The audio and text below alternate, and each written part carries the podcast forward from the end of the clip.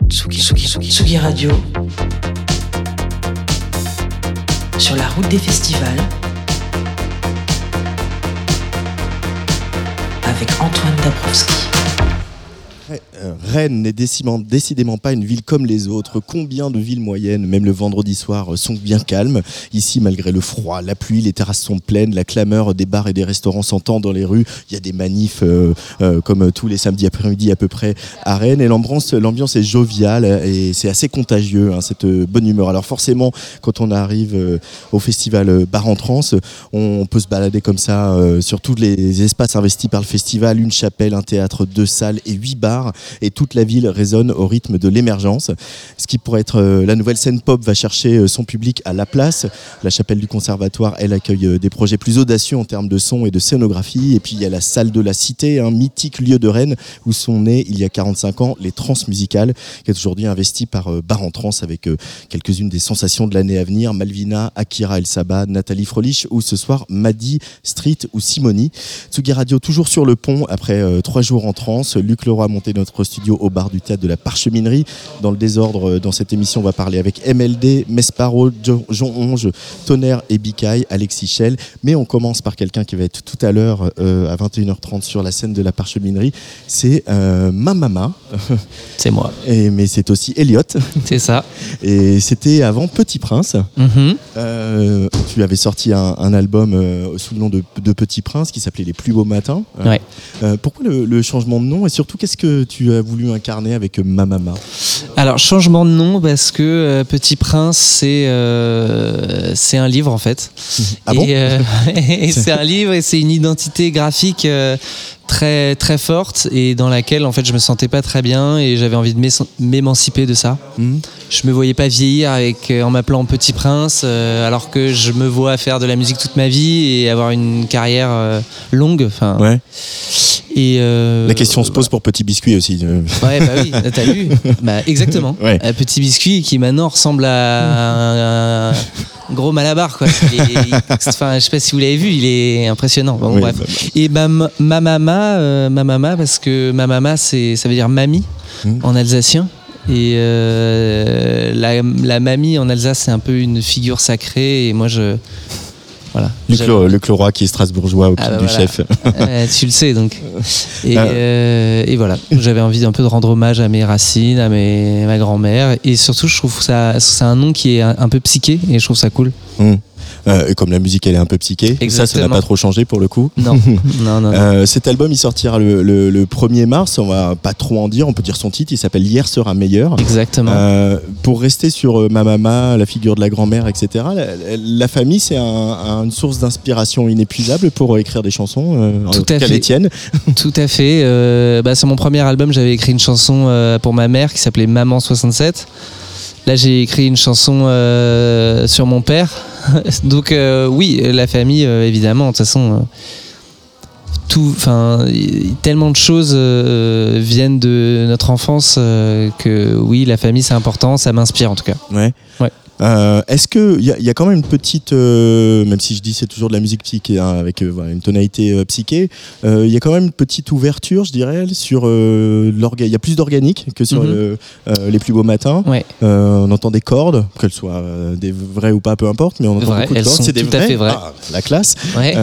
et ce côté pop orchestral, de, pourquoi tu as voulu accentuer cette couleur-là par rapport au, à l'album précédent? En fait, j'avais plus ou moins terminé le, le disque Enfin, euh, disons que c'était des démos très avancées euh, et euh, j'ai eu envie, histoire de, j'avais envie de trouver un son un peu plus à moi, un peu moins référencé.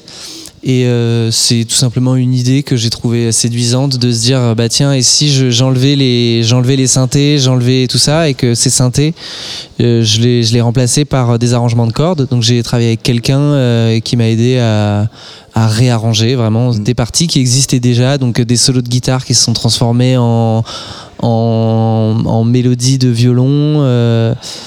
Euh, euh, et voilà. Et j'ai enregistré tout ça euh, au studio Atlas, le studio de JB Dunkel. Et après, je suis parti bah, en Alsace, un peu reprodé parce que j'avais envie de de faire un espèce de ping-pong euh, entre de la matière organique et quand même après la retravailler. euh, voilà, j'avais envie de mettre plein d'effets dessus et finalement, j'en ai pas mis tant que ça. Je, Mhm. je suis resté assez euh, bio. Euh, parce que ça, en fait, je- ça marchait comme ça. Donc, pop- euh, La pop bio. c'est de la pop bio, ouais, exactement. Et en même temps, les, les cordes, ça donne euh, aussi un côté un peu intemporel. Ça s'inscrit aussi voilà, dans Oui. tout un, un inconscient collectif de Mhm. la pop, des Beatles, voilà, de Abbey Ouais. Mais aussi de The Verve, mais aussi euh, voilà, de plein de choses. Et on cherche à ça quand on fait de la musique, à essayer de trouver ce qui fait que euh, la musique va durer ou qu'elle va nous dépasser. Hum, c'est sûr que c'est- il y, y a une coloration plus intemporelle euh, dans euh, l'orchestral. Après, euh, oui, comme, tu- comme, comme tu dis, euh, évidemment, moi je suis hyper inspiré par euh, les Beatles, The Verve, enfin, ouais. et je- aussi tout simplement, je, le violoncelle c'est mon premier instrument. Ah. Et, et je, je- trouve que c'est le plus bel instrument. Donc je voulais absolument qu'il y ait ça et voilà. En fait, ça s'est fait. la création, c'est aussi un jeu. Tu vois, c'est faut savoir s'amuser, faut savoir se donner. Moi, je suis tout seul, donc euh, en fait, je me je me trouve des des défis euh, à moi-même. Euh, Et, et- et voilà. Le, pour rester sur le violoncelle, le violoncelle, c'est un, un- le timbre du violoncelle. On, on dit souvent aussi que c'est proche de la voix humaine. Ouais, exactement. Euh, et euh, ce qu'on a remarqué déjà sur, bon, sur le premier album, c'est Les plus beaux matins aussi. Il y a, y a une voix. Ça a été un, évident pour toi de de- d'arriver à être chanteur, d'arriver à chanter, de Euh. trouver comment gérer ta voix sur scène, en studio, etc. Euh, bah, c'est c'est beaucoup de travail. Euh, je partais pas euh, je partais pas vainqueur euh, là-dessus. Euh, mes premiers lives, la, la voix c'était vraiment la catastrophe parce que en fait j'avais juste pas compris que c'était le plus important. Enfin, alors, j'ai mis du temps à Enfin, moi, je fais de la musique parce que parce que c'est c'est ce qui m'a touché à adolescent, c'est la musique qui m'a donné mes émotions les plus fortes. Et à partir de ce moment-là, je- j'ai fait de la musique. Et après, quand on fait de la musique, on travaille et on travaille plein de choses, notamment la composition. C'est un, en fait, c'est un métier aussi. Enfin, je veux dire, c'est un, un travail. C'est pas que inné. Les plus grands compositeurs, euh, que ce soit Kurt Cobain qui a l'air d'être un, mec euh, débarqué comme ça, mais pas du tout. C'est juste il a composé des centaines et des centaines de chansons et ce qui fait qu'au bout d'un moment, il est arrivé à, des, titres euh, incroyables. Et moi, dans ma réflexion de compositeur, j'ai compris que tout n'était qu'émotion. Le but, c'est de prendre une émotion et d'essayer de la transmettre, voilà, de la manière la plus poétique possible. Et euh, la voix, c'est l'outil le, plus fort, je pense. Et donc voilà, je partais de loin et à un moment, je l'ai compris. Donc euh, j'ai pris des cours de chant et j'ai travaillé ça. Et c'est pour ça que sur cet album, la voix est un peu plus devant et un peu moins d'effet. C'est moins un instrument, c'est enfin c'est un- instrument, mais c'est un instrument à part. Et donc là, je l'ai traité comme comme il se doit, je pense. Mais c'est une hi- histoire d'assumer aussi, euh, Ouais, d'assumer ouais. de, déjà de s'entendre, Ouais. d'assumer la place que prend la voix, Complètement. euh, surtout quand on chante en, en- en français. En français, ouais, assumer ses textes. euh, ouais, Ça, c'est un parcours. Hein. ouais c'est un parcours, c'est vrai. Mais maintenant, je suis très à l'aise. Euh, le premier single, il s'appelle Message à toi-même. On va l'écouter dans, dans, dans quelques minutes. Mais, Mhm. et il est assez en- en- emblématique de- du, du reste de l'album euh, où. Euh, c'est aussi une réflexion sur la solitude cet album si euh, je ne me trompe pas Bah ouais, c'est une réflexion vraiment sur moi. C'est euh, c'est un mélange de psychothérapie et de philosophie, je pense, euh, de développement personnel, euh, voilà, de d'idées, de pensées que que j'ai eues et que j'ai mis en musique. Et message à toi-même, c'est ça, c'est est-ce que je, est-ce que l'adolescent, enfin, je, fais souvent référence à mon adolescence parce que c'est une période hyper heureuse de ma vie et, et euh, dans laquelle c'est là où j'ai projeté euh, beaucoup de choses. tout le monde dit pas qu'il a eu une adolescence Ouais, heureuse bah, moi, moi oui. Moi j'ai plutôt eu une, une- un début de, de vie d'adulte douloureux, mais euh, voilà, l'adolescence c'est un moment où j'ai projeté beaucoup de choses de ma vie et comme j'étais si heureux à ce moment-là, j'essaie de un peu respecter. euh, donc je me pose, je me pose souvent la question de est-ce que je serais fier de, de faire ce que je fais? Enfin, est-ce que l'adolescent euh, que j'étais serait fier de serait fier de moi? Et cette chanson, c'est un peu ça. Et euh, Message à toi-même, c'est euh, le, le moi du futur qui s'adresse au moi du présent pour lui donner du courage pour rester sur cette ligne qui a été tracée jeune. Euh, et en même temps, il y a sur. euh, Peut-être il est un tout petit peu plus mélancolique que les plus beaux matins, ce disque. Oui, Euh, mais il y a quand même cette, ce truc à voyou aussi, c'est d'arriver à mettre de la joie et de la lumière dans la mélancolie. Ouais, c'est exactement ça, c'est la nostalgie heureuse. c'est le, le bonheur de, de se rappeler des souvenirs, bah, des beaux souvenirs quoi, qui Ouais. sont passés. C'est pour ça hier sera meilleur. Enfin, c'est le jeu quoi. De... Ouais. Euh, puis ce rapport au, au- au temps aussi, à la temporalité, où la- Ouais. la, la- la musique nous emmène un peu ailleurs. J'ai vu un bout de la balance euh, tout à l'heure. Mhm. Euh, on- tu vas chercher dans des choses un petit peu plus rock sur scène? Tu, les emmènes un tout petit peu ailleurs, ces chansons? Oui, oui, oui. Ben, en fait, sur le, justement, comme j'ai, j'ai le parti pris de, de vraiment jouer tout en live, il n'y a pas de bande, il n'y a pas de. y- c'est, tout est joué. Et donc, la, la plupart des choses, je- la plupart des, des leads, des. Enfin, en fait, je refais le travail à l'envers, quoi. C'est-à-dire Ouais. que ce que j'ai arrangé en corde, maintenant, je dois l'arranger en guitare. Et donc, euh, oui, je reviens aussi à une énergie. J'ai envie d'avoir plus d'énergie en, en live. Et donc, c'est un peu plus rock, ouais. Un peu guitare héros, euh, grosse disto, euh, David Gilmour, quoi. Euh, Qu'est-ce que ça représente Rennes et, et Bar en Trans pour le petit Alsacien que tu es, Elliot? Bah, c'est ce que je disais hier dans, dans le van à la personne qui nous conduisait. C'est ça. Voilà, moi j'ai grandi en province.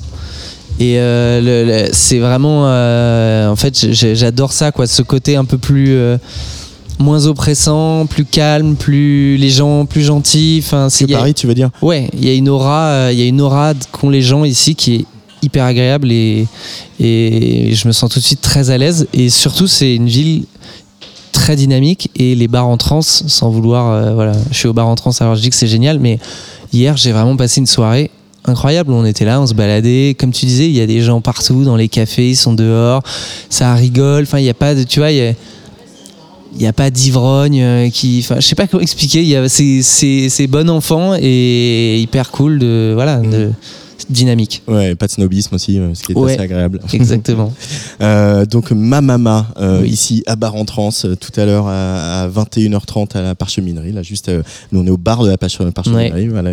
Et il y a du monde partout la salle va être pleine voilà les bars en trans font une, une très très belle édition avec Ouais. le public qui répond présent euh, sur tout- tous les spots donc ça va bien se passer ça va très bien se passer je suis vraiment ravi excité stressé mais positivement quoi Ouais, voilà. Alors hier sera meilleur, mais tout à l'heure sera meilleur aussi parce que il y a, tu seras en concert ici. On va écouter ce, ce morceau, le premier extrait de l'album qui sortira donc le 1er mars. Euh, et le morceau, il s'appelle donc Message à toi-même. Merci beaucoup, Elliot. mais de rien Ma maman sur Merci à. Radio.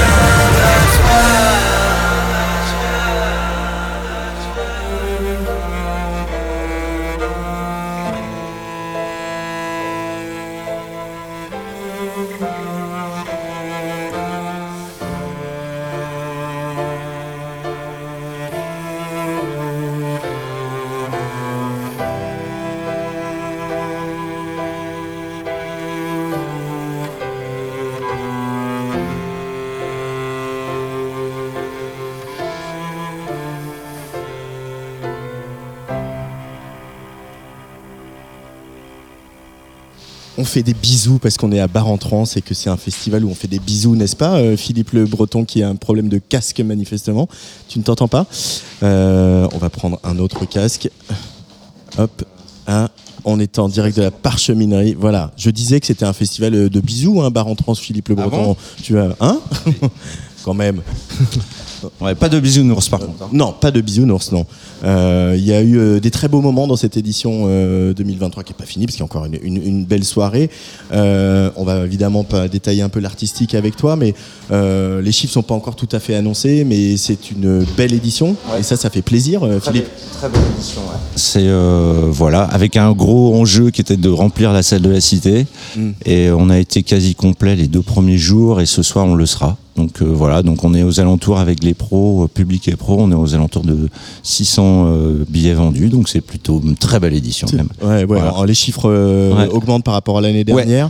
Et en plus, euh, voilà, on va pas euh, rentrer dans tous les détails, mais il y a eu des inquiétudes euh, au sein du festival et de voir que le public répond présent, que les pros répondent présent, qu'il y a toujours, euh, voilà, quand même 103 artistes, je crois, euh, programmés. Ouais, ouais. Euh, ça valide un projet, puis ça donne la foi pour l'ANIAC pour, Ah ouais, vraiment, pour aller le coup, hein. pour aller continuer cette aventure. quoi. Ouais, parce que du coup, oui, oui, c'était et surtout, voilà, c'est tant on avait un peu confiance de une programmation sur sur certains lieux.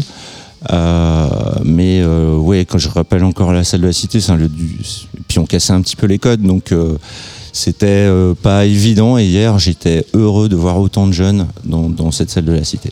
Pareil, confirmation d'Akira El Sabah hier soir. à Ouais, à alors la oui, oui, Cité. oui, oui, oui. Alors euh, c'est encore un projet qui est très émergent, hein, donc euh, euh, il y a eu quelques petits moments un peu de de, euh, de jeunesse, mais qui leur va très bien en fait. On sent encore un peu de fragilité sur le sur le sur le show, mais oui, oui, euh, belle validation. Et puis après, euh, c'est pas simple non plus un jeune entourage pour me faire le son dans cette salle-là, voilà. Donc euh, on leur laisse, euh, voilà, mais. euh, on- je me souviens du début de bagarre, euh, on était un peu, euh, c'était compliqué aussi pour, Ou le début de la femme.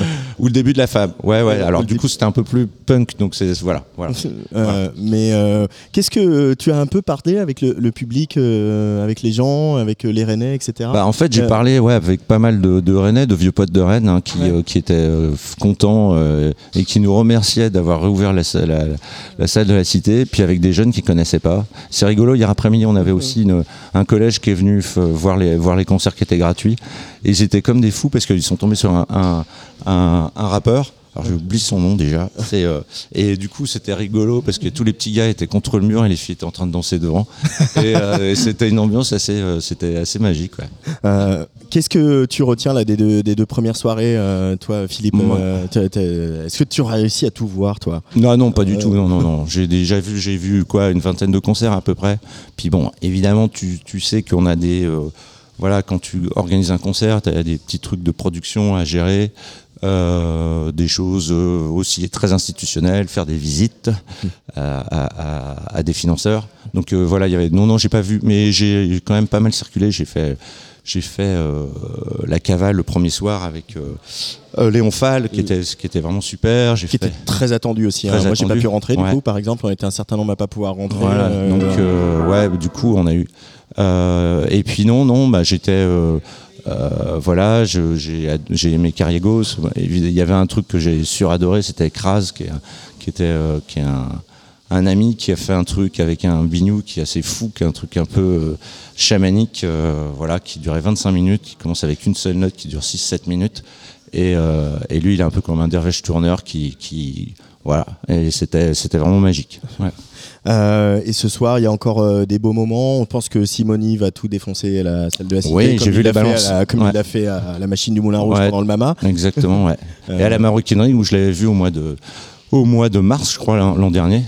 Et non, c'est assez fou. Puis là, ce soir, ça va être assez rigolo parce qu'il y a Jersey qu'on attend un peu. Il y a Radio Cargo qui commence avec son sound système devant la salle de la Cité. Euh, voilà. Puis on attend surtout aussi nos amis de Tonnerre. Et qui sont et juste à côté. sont juste à parce côté, que là, c'est un truc. micro. euh, voilà, Ouais. c'est un album de dingue. C'est des un- morceaux de dingue. C'est folie pure. Et euh, voilà. Et donc euh, très attendu. C'est déjà complet ce soir à la Cavale. Il y a déjà 200 personnes qui voilà.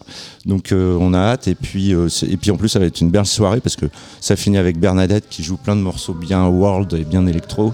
Ouais. Donc voilà. Euh, Est-ce que euh, du coup tu te sens en confiance euh, pour vous vous sentez en confiance pour 2024 là? Ça, Ben, ça- ça oui, on parlait, on, on a beaucoup parlé de nos problèmes économiques, comme beaucoup de festivals. Alors nous, on est encore plus artisans, donc on subit encore plus les inflations, etc. Mais pour le, ouais, bah, normalement, on avait fait, on avait fait gaffe déjà avant de pas dépenser trop d'argent, de voilà, et de, de- de rester dans les clous d'un budget. Vu que le public était là et, euh, et que le, le- on va dire que même les, les- les professionnels avec qui on avait expliqué un peu nos, nos- nos soucis économiques nous ont bien suivis, Ouais. bah, normalement on devrait être dans les clous et pouvoir faire une édition 2024 l'an prochain. ouais. Ouais, parce que c'est jamais gagné, il faut le rappeler. On a l'impression que les festivals, euh, voilà. que ce soit les petits, les gros, etc., que ça va bien se passer, c'est jamais gagné. Et on n'est pas pendant les JO, donc ça c'est cool. ça c'est pas mal ça. Hein parce que attention, les JO d'hiver reviendront en 2030, ouais, ouais, hein, donc ça recommence. Mais, euh, C'est ça. mais bon, donc rendez-vous euh, déjà toute la soirée ici à Rennes, euh, là où c'est pas Ouais. complet, parce que quasiment euh, il y a Ouais. beaucoup d'endroits complets. Hein, sur, Beaucoup euh, en d'endroits complets. et C'est jamais arrivé qu'on ait autant de, de, de, de- de complets euh, par soir euh, avant de commencer. Bon, mais Voilà. ça, voilà, c'est une bonne partie du pari qui est gagné, donc Ouais. euh, ça c'est cool. Voilà. Et puis rendez-vous aussi, bien sûr, en 2024 euh, pour Bar en Trans 2024. Hein Ok. Bon, marche merci là-dessus, Ah, la radio. hein. Et juste avant de partir, petite, petit moment attendu hier à la place parce qu'il y avait Mickey. Ouais. Un pas premier concert, mais quand même, il n'y en a pas eu beaucoup. Ouais. Euh, Mickey, elle collabore là sur les, les productions à venir euh, avec euh, Jacques, qui Ouais, est lui tout à fait. musical Et qui était présent soir. au concert hier Et- soir. Et, ouais, et qui était présent au concert hier soir, tout à fait. Ouais. Euh, Mickey, grosse personnalité. hein. Moi, j'étais surpris. Alors, c'est encore pareil, très émergent. hein, Il y a des choses assez fragiles, Ouais. mais grosse personnalité Non, non, sur assez, scène. incroy- assez incroyable parce que pareil, moi j'étais. Alors le mot est pas beau, je trouvais que c'était un peu girly. Voilà.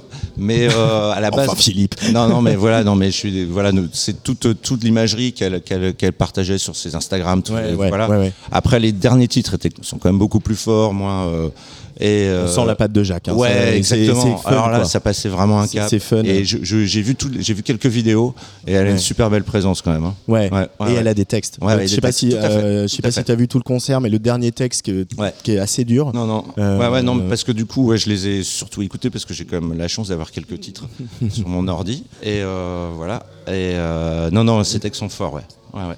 Alors on va écouter un morceau, il est sorti il y a quelques temps et c'est pas tout à fait représentatif de Non, ce qu'on a vu hier ouais. soir. Ouais. Mais euh, voilà, Mickey a un nom à retenir et on se souviendra que, euh, en tout cas pour ma part, que je l'ai vu pour la première fois à la place à Bar en Trans. Merci Philippe Le Breton. Ah, merci Antoine. Salut. Salut. À bientôt. À très vite.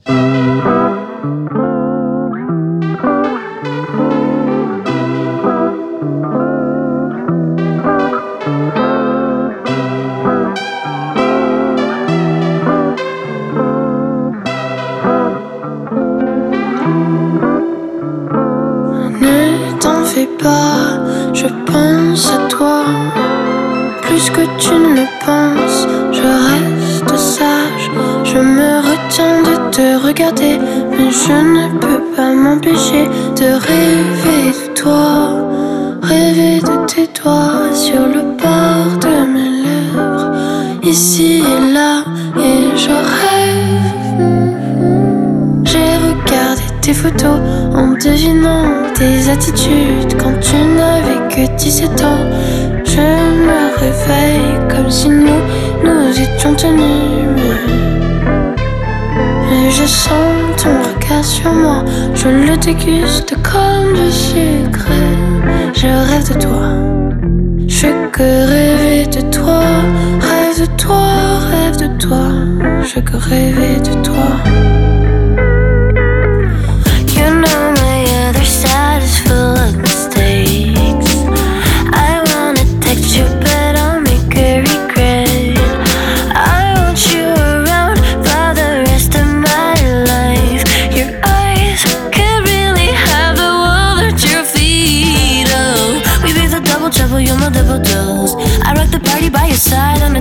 Tip of my toe. You can make it yours if you want.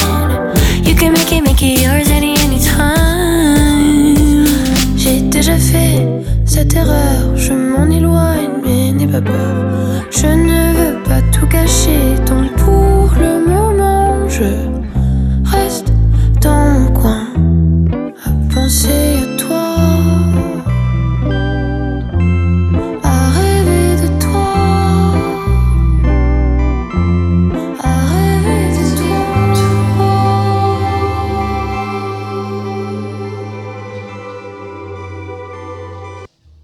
En direct de la Tsugi Radio. On est au bar en trans au théâtre de la Parcheminerie jusqu'à 19h30. Tsugi, Tsugi, Tsugi, Tsugi Radio.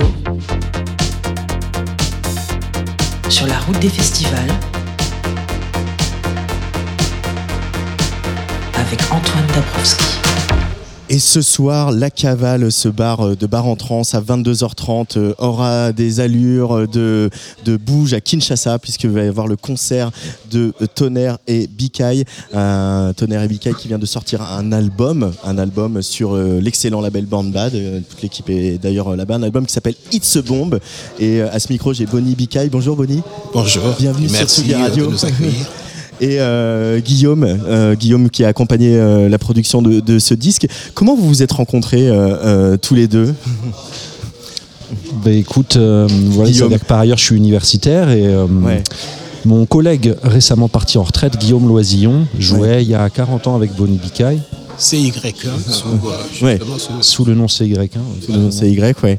Et de fait, euh, Guillaume, avant son départ de, de l'université pour une belle retraite, euh, bah, voulait marquer un petit peu le coup et, et inviter Bonnie pour un dernier projet qu'on voulait Ouais. au début organiser avec des étudiants. Ouais. Et puis finalement, euh, l'alchimie, la, la sauce a pris, la tambouille, on a rajouté les ingrédients et puis on s'est dit, bah non, on a trop de trucs à faire ensemble, on va faire ça euh, de notre côté. Et, et, et Body, pareil, pour toi, la, la, la retraite, c'est un. Tu es pas, peux passer ben, à la retraite, tu as pris ta retraite Mais aussi. oui, c'est parti là. Du coup, la retraite est essentielle à l'existence de cet album Ah et de ce projet, quoi. Oui, c'est vraiment une, une, nouvelle, euh, une nouvelle vie, une Ouais. naissance, d'autant que donc euh, grâce à, à cette complicité, je vais maintenant pouvoir exercer réellement le métier d'artiste euh, intermittent, interprète. Alors qu'autrefois, ça n'était pas possible Ouais. du fait que je n'avais pas des, donc, de, de papier et aussi que donc euh, euh, l'informatique musicale ou le- le- l'électronique euh, en relation avec la musique n'était pas codée à l'AMPE, au Pôle emploi à l'époque, à l'AMPE. Mais oui, donc on me demandait, mais vous êtes qui? Vous êtes technicien lumière? Vous êtes ingénieur du son? Ce genre de choses. Et donc, euh, afin d'affiner les choses, de donner une idée à ce que je faisais, donc j'étais obligé de citer, par exemple, Jean-Michel Jarre ou Laurent Garnier. Et donc, soudain, qu'est-ce que m'on renvoyait euh, dans la tronche On me disait, ah mais vous êtes, euh, vous êtes un fils de, de, de, de, Nanty. Vous êtes riche. Ah, donc c'est pas chez nous. Voilà, parce qu'il n'y avait pas de code ROM euh, qui, qui- voilà, qui euh, donc, euh, faisait que je pouvais être reconnu en tant que musicien, mais faisant de l'informatique. Et on me disait, mais c'est quoi c'est- quoi ces- histoires de... de- Et pourtant, il y a eu un album dans les années 80 euh, avec Zazou, Hector Zazou et Zazou, oui. Hector Zazou. et, et- et- et finalement, après ton parcours, tu as eu une carrière, euh, tu as eu un métier qui n'était pas la musique, Non, dont tu viens de prendre pas ta retraite. Et, il y a un, un truc euh, d'enfance, de retrouver, enfin de, de plaisir un peu d'enfance, de revenir à la musique maintenant alors que tu as Oui, pris ta et- retraite. et- et- ex- exactement comme un, comme un, comme un, un senior qui aurait toujours souhaité euh, passer son bac, quel que soit l'âge. Et donc, Euh, Gui- ça fait rigoler Guillaume. Guillaume, euh, Gilles, c'est aussi agréable dans un projet d'avoir cette jubilation-là, de se dire que euh, il y a un monsieur qui a eu sa vie, euh, une partie de sa vie qui est derrière lui, et puis là maintenant, bah, se fait à la retraite, tout est possible. Ça a été comme ça, vraiment dans la joie, la fabrication de cet album?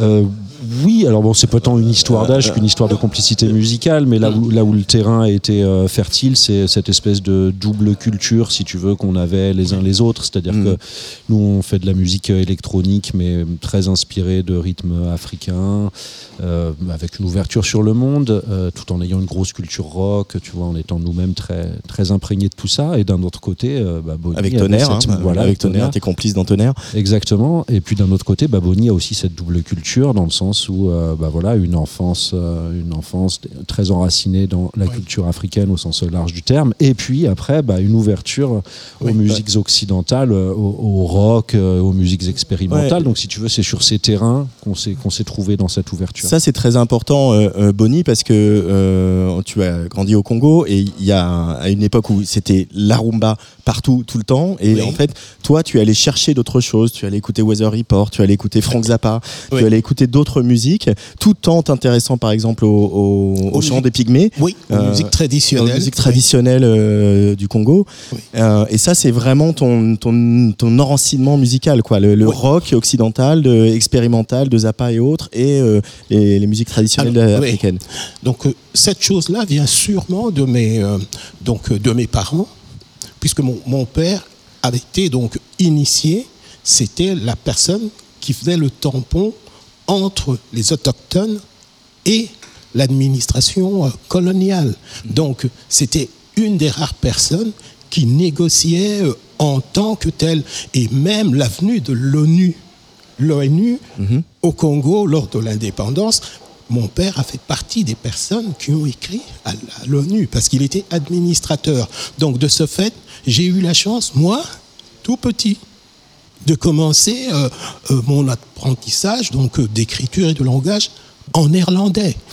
Pour moi, c'était tout à fait, c'était tout à fait normal. Ouais, et ouais. donc, en grandissant, j'ai gardé cette chose-là dans la mesure où on m'a fait comprendre donc euh, mon entourage et donc ma culture, puisque ma, ma mère fut institutrice à cette époque-là déjà. Donc euh, c'était bon pour moi ça, ça ne il n'y avait rien de- de- de- d'extraordinaire, mais je trouvais normal que je puisse euh, continuer à donc comme euh, c'est voyager, oui, à à voyager dans ma tête choses. et voilà et à découvrir euh, au donc au fur et à mesure et dans le temps toujours de nouvelles choses qui venaient de partout euh, donc euh, ce- de- de- au- qui, qui se déroulaient autour du, du globe déjà un et qui parlaient systématiquement de voyage. Voilà j'ai toujours été euh, euh, dans cet esprit là Mais euh, alors, je, je parle sous votre autorité vraiment à tous les deux, mais c'est vrai que l'histoire de la rumba congolaise, elle est aussi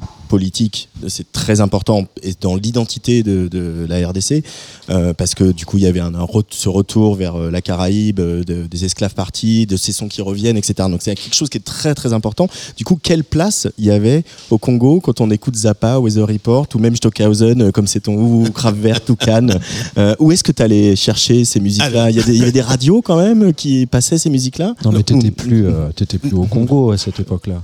Ah si, si, je- oui, tout, tout démarre au Congo, euh, mais, mais c'est-à-dire qu'il y a toujours, voilà, et c'est là où euh, je trouve dommage qu'on n'en parle pas assez. En fait, tout le, toute la culture congolaise, toute la culture congolaise a un lien presque, donc quasi, quasi direct avec la France.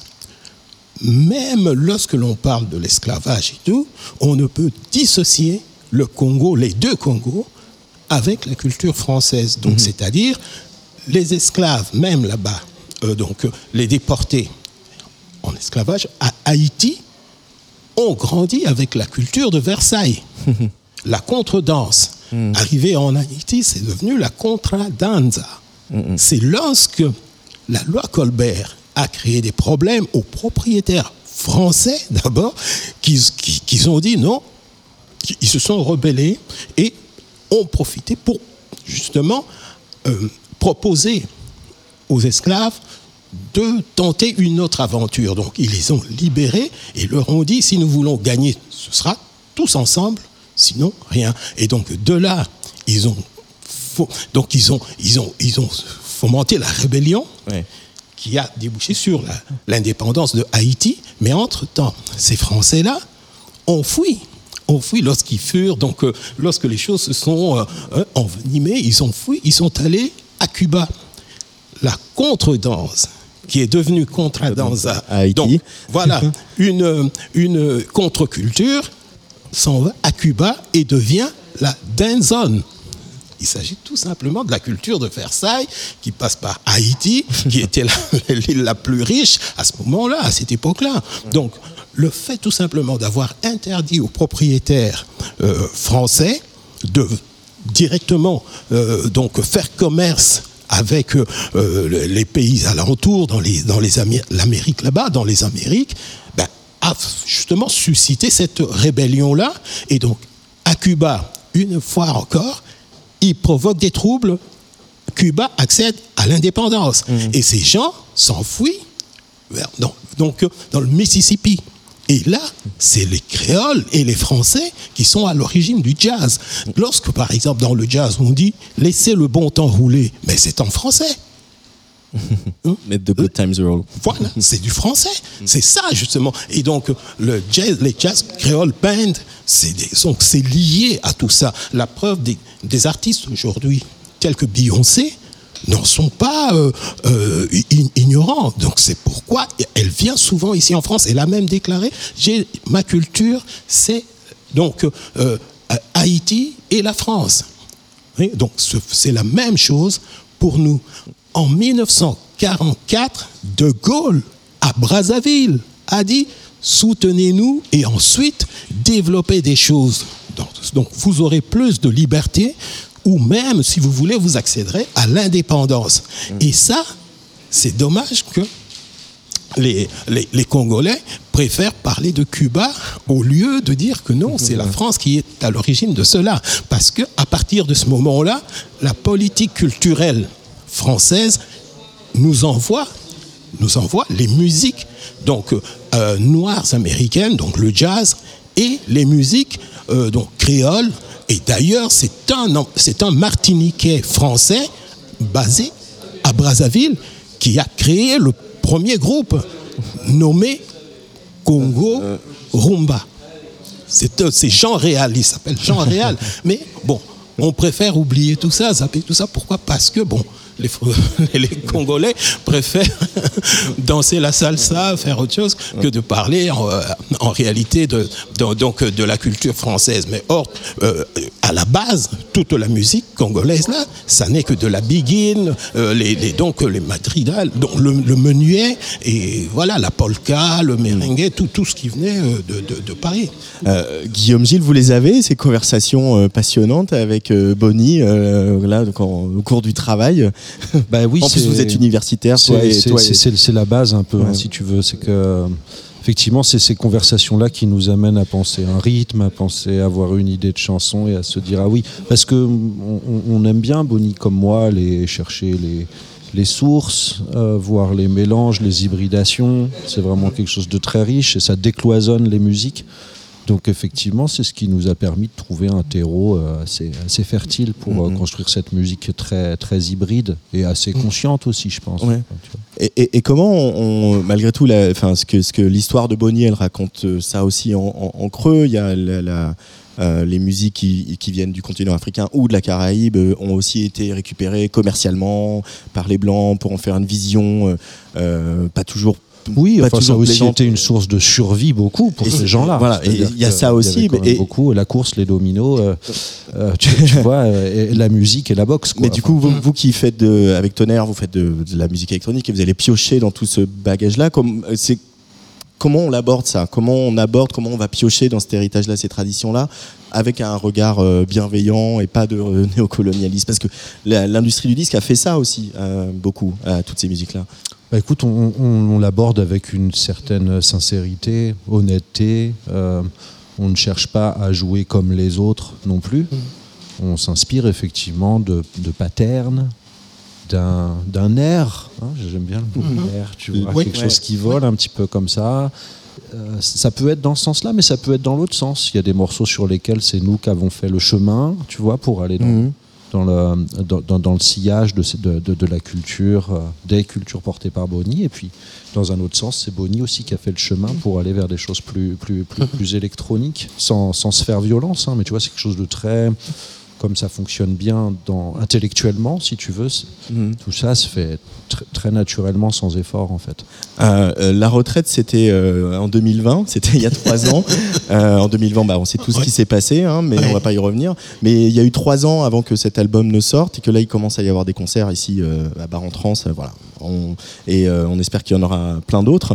Euh, ces, ces trois années, tu les as vécues comment, Bonnie, là, à, à fabriquer cet album et avoir ce projet euh, Alors on était quand même sur une temporalité un peu plus courte, hein, si tu veux. Ça fait Ouais. plutôt un an et demi, deux ans qu'on Oui. est sur ce, Oui. ce- ce projet, sur cette rencontre. Mais vas-y, je te Et- laisse. Exact. Mais euh, alors, donc, euh, ce qui est bien, c'est que euh, lorsque je lorsque je rencontre euh, Guillaume, Ouais. sans savoir, nous sommes sur la même, euh, sur la même lancée. Nous avons, euh, c'est comme si nous avions, euh, euh, c'est comme si nous navigions euh, dans la même galère ou en tout cas dans les mêmes eaux, puisque la preuve, Noir Atlantique. eh ben, c'est aussi mon histoire. Donc, et ça, je ne, je ne Quel, l'aurais jamais. quel- quel titre de notre album le titre de- euh, Voilà, de tonnerre, dans- ouais. Voilà, donc je ne l'aurais jamais. et Voilà, je ne l'aurais jamais de- deviné. Ouais. Donc, lorsque je découvre ça, je me dis, mais, je- je dis, mais attends, mais c'est Ouais, quand c'est vrai, c'était une rencontre providentielle. Mais, oui, après, euh, absolument. pas de hasard. hein, Guillaume Ouais. Loisillon, donc euh, voilà. ouais. Je, je reviens pas là-dessus. Et aussi, dans, il proposait beaucoup de cours qui traitaient des rencontres entre musique entre guillemets savante et musique entre guillemets populaire. Tu vois, c'était aussi toute la thématique de, de, de- de son approche. Et donc, voilà, c'est. euh, nous nous sommes nourris mutuellement de ce genre de choses en laissant une grande, un grand espace aux accidents. Parce que lorsque, lorsque l'on veut tout préparer, on, on risque justement de, se- de se perdre. Et donc nous avons toujours gardé euh, donc cette euh, liberté-là de nous, de nous égarer, puis euh, d'essayer de nous retrouver sans forcément avoir de bouée de sauvetage ni quoi que ce soit, hein, mais c'est tout simplement être, être un tout petit peu prudent.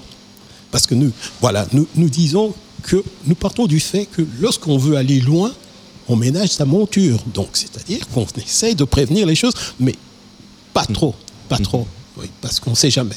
Euh, pour ta- sur ta voix, Bonnie, sur l'album, euh, là, on- tu as une voix assez- assez profonde, parler, euh, mais sur l'album, il y a- il y a- tu vas beaucoup chercher dans les aigus.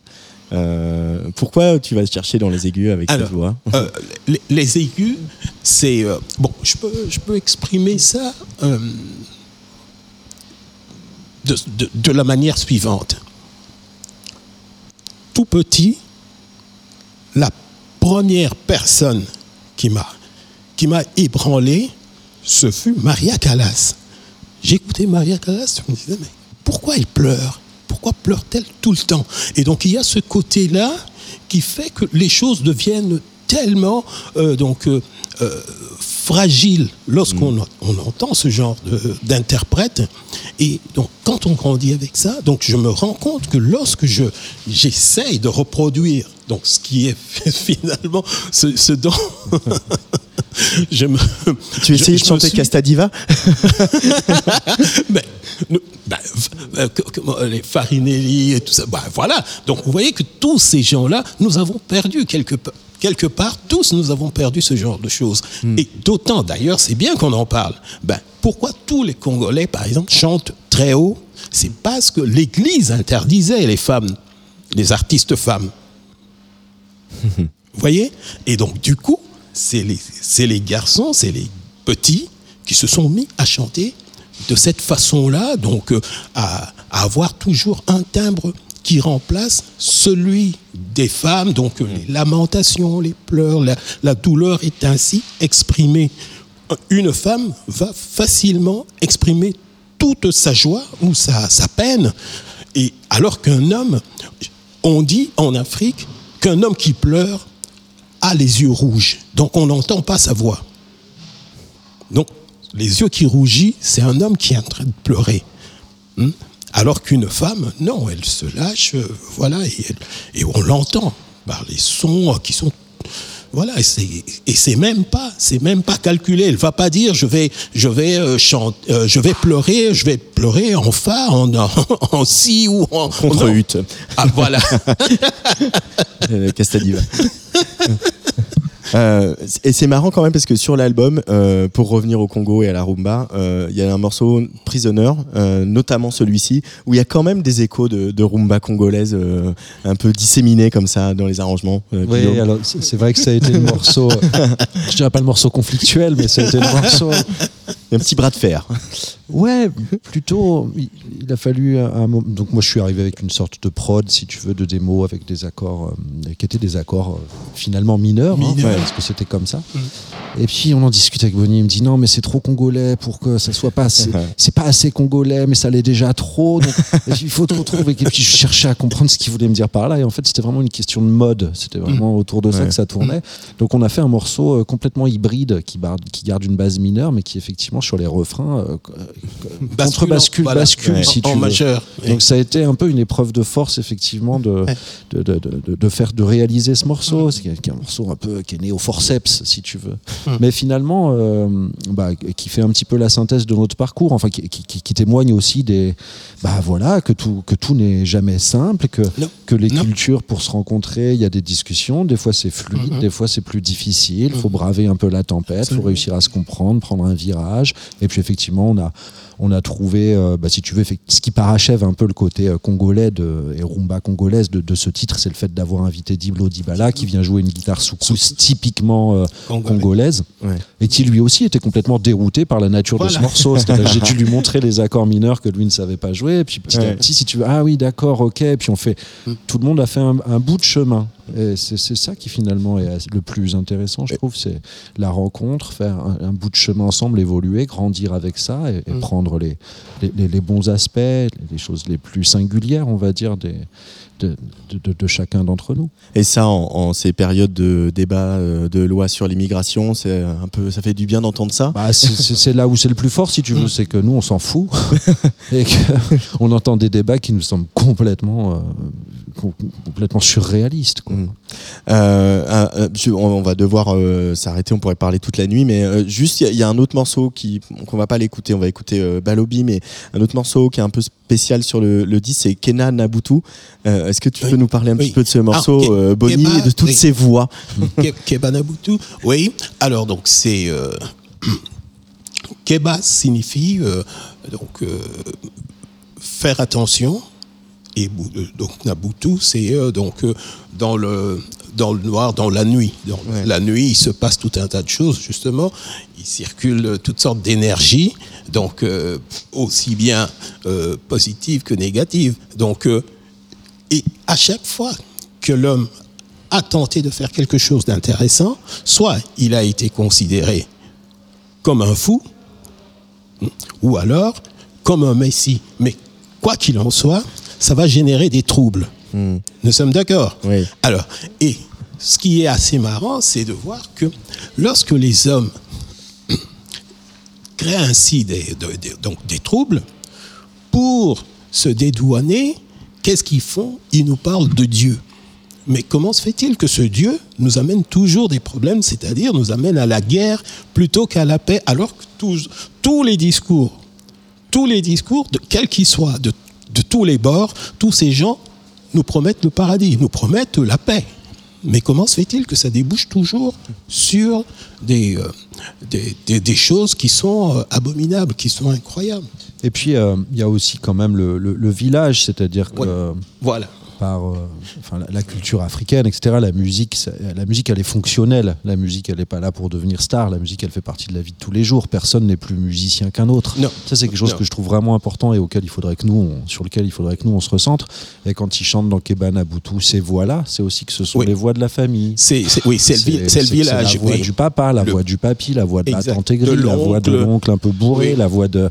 C'est, c'est, c'est la famille qui s'exprime. Et ça, c'est vrai que Ouais.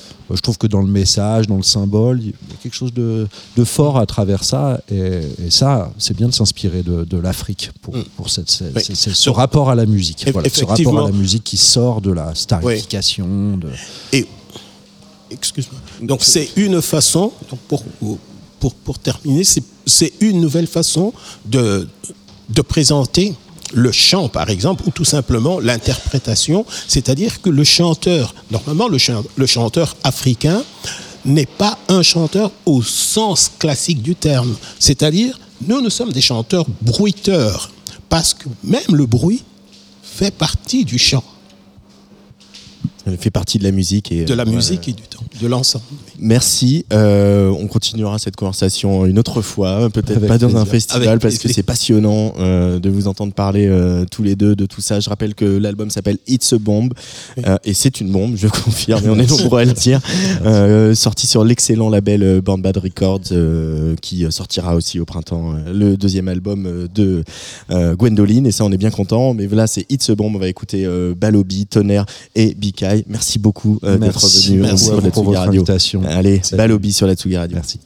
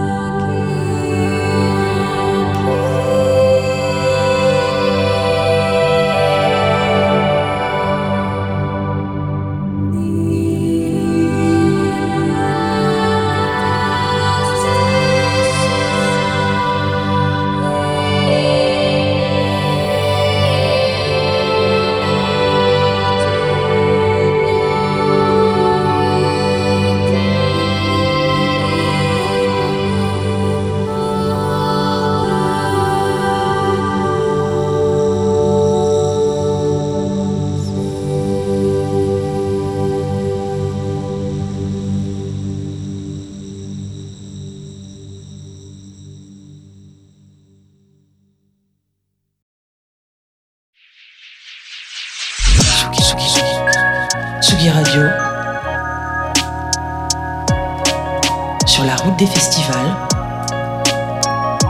avec Antoine Dabrowski. Et oui, c'était Sirens à l'instant avec Alexis Shell sur le player de la Tsugi Radio. Alexis Shell, productrice, DJ, qui donne plutôt euh, dans la techno, qui tape dur, voire même le gabber quand elle est au, au platine. Mais c'est aussi une grande fan d'ambient. Jeter un pont entre le gabber, l'IDM et l'ambient. Elle le fait avec beaucoup de talent et de générosité. Mais sa musique est aussi un espace plus politique, hein, parce qu'après un EP intitulé I Wish I Was a Mermaid, elle a carrément baptisé l'album Sirens, une obsession à laquelle donc elle donne une justification euh, euh, politique et féministe. Alexis Shell au micro de Tsugi Radio en direct de Bar en Trans.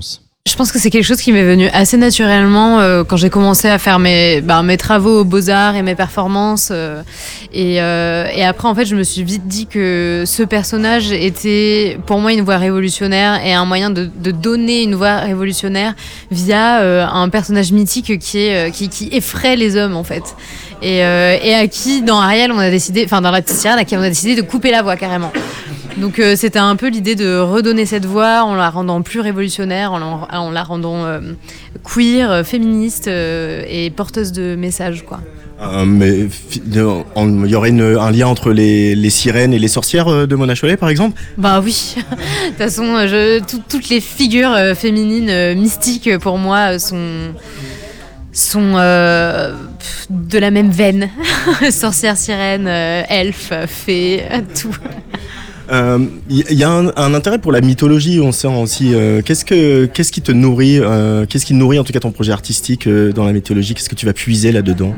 Bah, c'est plus en fait les, mythes, euh, les mythes qu'il y a, autour des, contes grecs euh, que je trouve fascinants, tous ces personnages. euh, et en fait, j'ai été très nourrie tout simplement en vivant euh, en Grèce. Euh, c'est un pays dans lequel j'ai ressenti beaucoup beaucoup d'énergie en fait euh, très spéciale et notamment euh, par exemple quand je suis allée à Delphes je me suis dit ah ok je comprends pourquoi ils pensaient que les dieux étaient ici quoi il y a vraiment des paysages mystiques qui, qui m'ont tellement fascinée que que voilà, en fait, moi, quand j'ai commencé à bosser sur ce personnage de la sirène, j'ai eu aussi envie de m'intéresser à, bah, tous les contes qui entourent ce personnage-là, ce mythe. Et donc, bah, ça passe par, par les Grecs.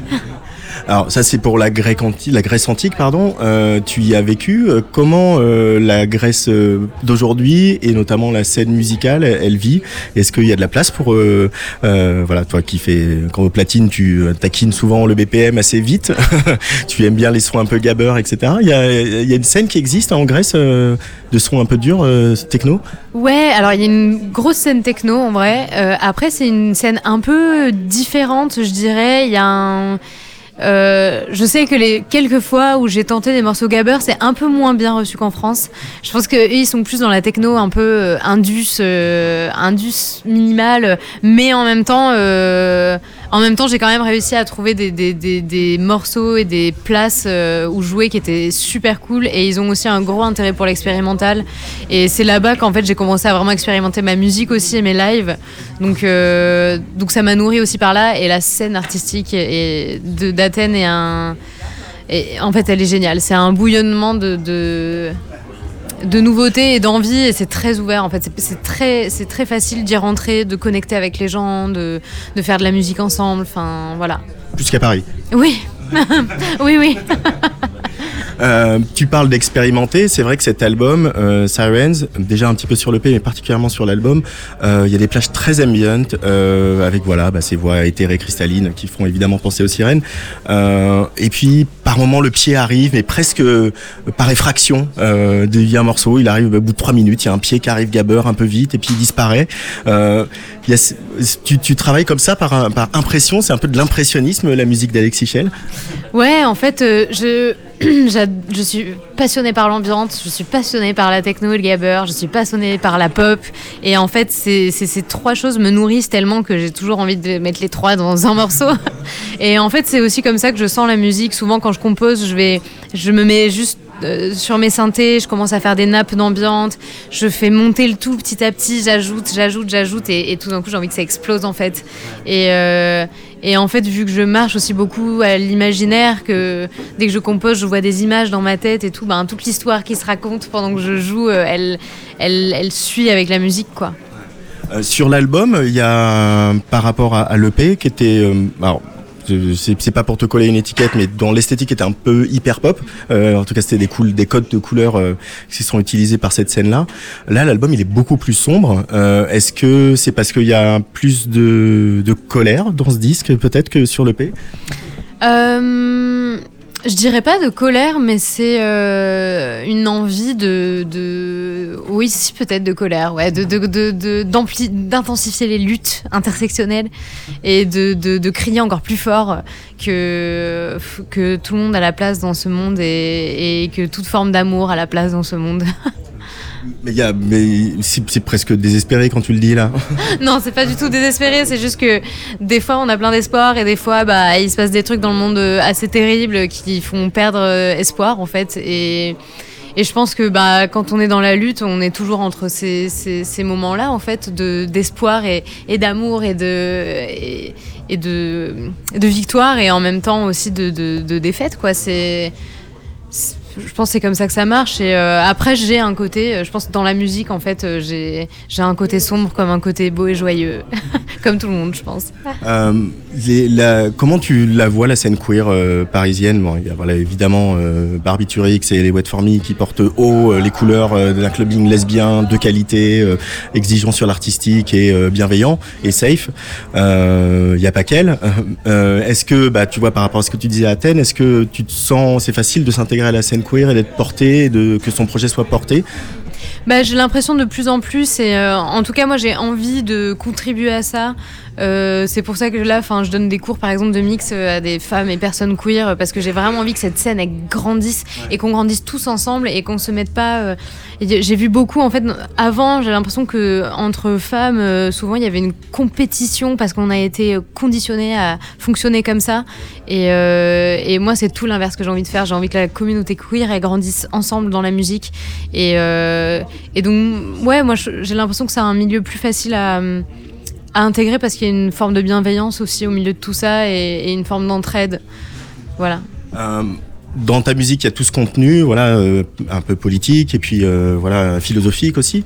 Ce serait qui les, les artistes importants pour toi dans ton univers, dans ta construction artistique, qui, qui ont eu ça, qui ont porté un message politique, philosophique, quelque chose qui, t'a- qui a changé ta vision du monde? Mm. Alors quelque chose qui a changé ma vision du monde, je sais pas, mais en fait, je prends pas forcément euh, des artistes qui ont euh, li- libéré une parole, un message, quelque chose de fort, mais en fait, moi, je pense que juste en étant euh, un ou une artiste queer et assumée sur scène, c'est déjà quelque chose en fait, et c'est déjà apporter un, message en mode bah oui, nous aussi, on a notre place ici, et je trouve que bah Christine and the Queens le fait assez bien. Je trouve que Sinéad O'Connor à l'époque aussi arrivait à porter des messages assez forts et puissants. Euh, je sais pas, faudrait que je réfléchisse aux personnes qui ont pu m'influencer comme ça. Ouais, parce qu'il y a aussi une réflexion, enfin sur the Queens, sur cet album, le dernier en date, c'est particulièrement le cas, et sur la tournée, qui malheureusement s'est arrêtée, mais il y a aussi une réflexion formelle et, et la, la- la prise de parole euh, philosophique, elle, est aussi dans la création et donc dans la forme euh, du spectacle et du disque. Ouais, ouais. Et euh, bah, je pense que, enfin, il y a eu. C'est très compliqué parce qu'aujourd'hui, j'ai l'impression que les médias, en plus, quand ils parlent de Christiane and the Queens, ils ne parlent plus que de de ça, que de sa transition, que de voilà, la musique, elle a peu sa place et ça, je trouve ça dommage. En fait, enfin. En fait, il faudrait pouvoir continuer aussi à parler de musique au milieu de, de tout ça et de ces luttes et, euh, et considérer qu'en fait juste c'est normal et pas commencer à faire scandale parce que oh là là, regardez telle personne a ceci, cela. Et en même temps, c'est des messages forts à porter. Donc, euh, mais je- en fait, je pense que c'est des choses qui vont petit à petit se mettre en place aussi parce que les esprits s'ouvrent, euh, les, les, les coming out se démocratisent dans les médias. Enfin, Même Billie Eilish. voilà, c'est ça, c'est ça. Et puis il y a de la place aussi parce que pour euh, des musiques différentes, pour revenir à ta musique, euh, c'est-à-dire que comme il n'y a plus de barrière de genre et qu'on passe d'un truc à l'autre sur euh, les plateformes de streaming, on sent qu'il y a une appétence du public aussi pour aller chercher des choses un peu hors cadre quoi. C'est là que tu as envie d'aller les, emmener, le public un peu dans, un endroit- ah bah, si on regardait un tout petit peu ailleurs. Mm. Ouais, carrément. C'est vraiment. Je pense qu'il y a un. J'en parle beaucoup en fait avec euh, mes amis avec qui je fais de la musique et en fait en France il y a un truc un peu très cloisonné aussi dans la musique euh, qui a qui a pas par exemple au UK ou même aux États-Unis où il y a euh, en fait plein de styles hyper expé qui ont vraiment leur place. Aux États-Unis l'ambiance c'est un truc euh, énormissime. En France je connais pas beaucoup de énormes labels qui qui est beaucoup d'ambiance. Il y a, y a une espèce de peur de la musique expérimentale et et quand je dis expérimental, c'est avec des guillemets, quoi, parce que je pense que dans l'hyperpop, il y a de l'expérimental et, moi j'adore ça. Et euh, mais euh, en France, on a encore un peu du mal. En tout cas, je trouve les labels et le milieu euh, musical a encore un peu de mal à, laisser la place à cette musique. Alors que dès qu'il y a un artiste qui vient de l'étranger jouer ce genre de musique, le concert il est complet en, en deux heures, quoi. Donc, mais je pense que ça va venir parce que tous les artistes commencent un peu à, à avoir un espèce de ras-le-bol aussi, j'ai l'impression, de, ces cloisons-là. Et, hum, et beaucoup des artistes que j'ai rencontrés dernièrement ont envie justement de, tout péter, en fait. Qui est plus, euh, bah, tu, fais du rap et pas ça, tu fais de la pop et pas ça, tu fais de l'électro, du coup tu peux pas faire du rap. Enfin, en fait, il y a un mélange de trucs. euh, Par exemple, euh, Annie que j'avais rencontré au aux Inouïs, euh, je trouve que enfin il y a un truc complètement électro dans son live qui est excellent et, par-dessus il y a son rap en fait qui est euh, voilà quoi. Et, ça je trouve ça hyper cool de voir justement ce, ce croisement de styles euh, et, et ça emmène la musique ailleurs. Pour finir et pour revenir à, à ton parcours, il y a eu les Inouïs euh, au mois d'avril, euh, Bar en Trans euh, ici en décembre. Euh, Est-ce que tu as l'impression qu'il y a des, des, voilà, des, des, pas qui sont franchis, des étapes de franchis dans le Alexis Shell, dans le projet qui commence à, à prendre et toucher un plus large public? Oui oui carrément, je sens que bah, je sens que ça avance petit à petit, je sens que ça grandit, je sens qu'il y a un engouement un peu autour du projet qui fait plaisir, qui fait du bien. Et euh, j'ai eu une résidence aussi au 104 euh, pour composer, donc pour commencer à composer mon prochain album. Et, euh, bah voilà, je commence à bosser avec des nouvelles personnes. je sens que les choses se débloquent et ça fait du bien. C'est cool aussi. Je, moi, je- j'estime encore que ma musique, elle est un peu, comme tu disais tout à l'heure, un peu hors champ. Et des fois, ça fait du bien aussi de se dire qu'il y a des gens qui sont là et qui ont envie d'y croire avec moi. Et voilà, donc c'est cool. Bon, bah, en tout cas, continue à, à rendre sa voix à Ariel, euh, la petite sirène, euh, et comme ça, elle peut crier sur le patriarcat. C'est pas mal. Merci beaucoup. Merci Alexis Chen.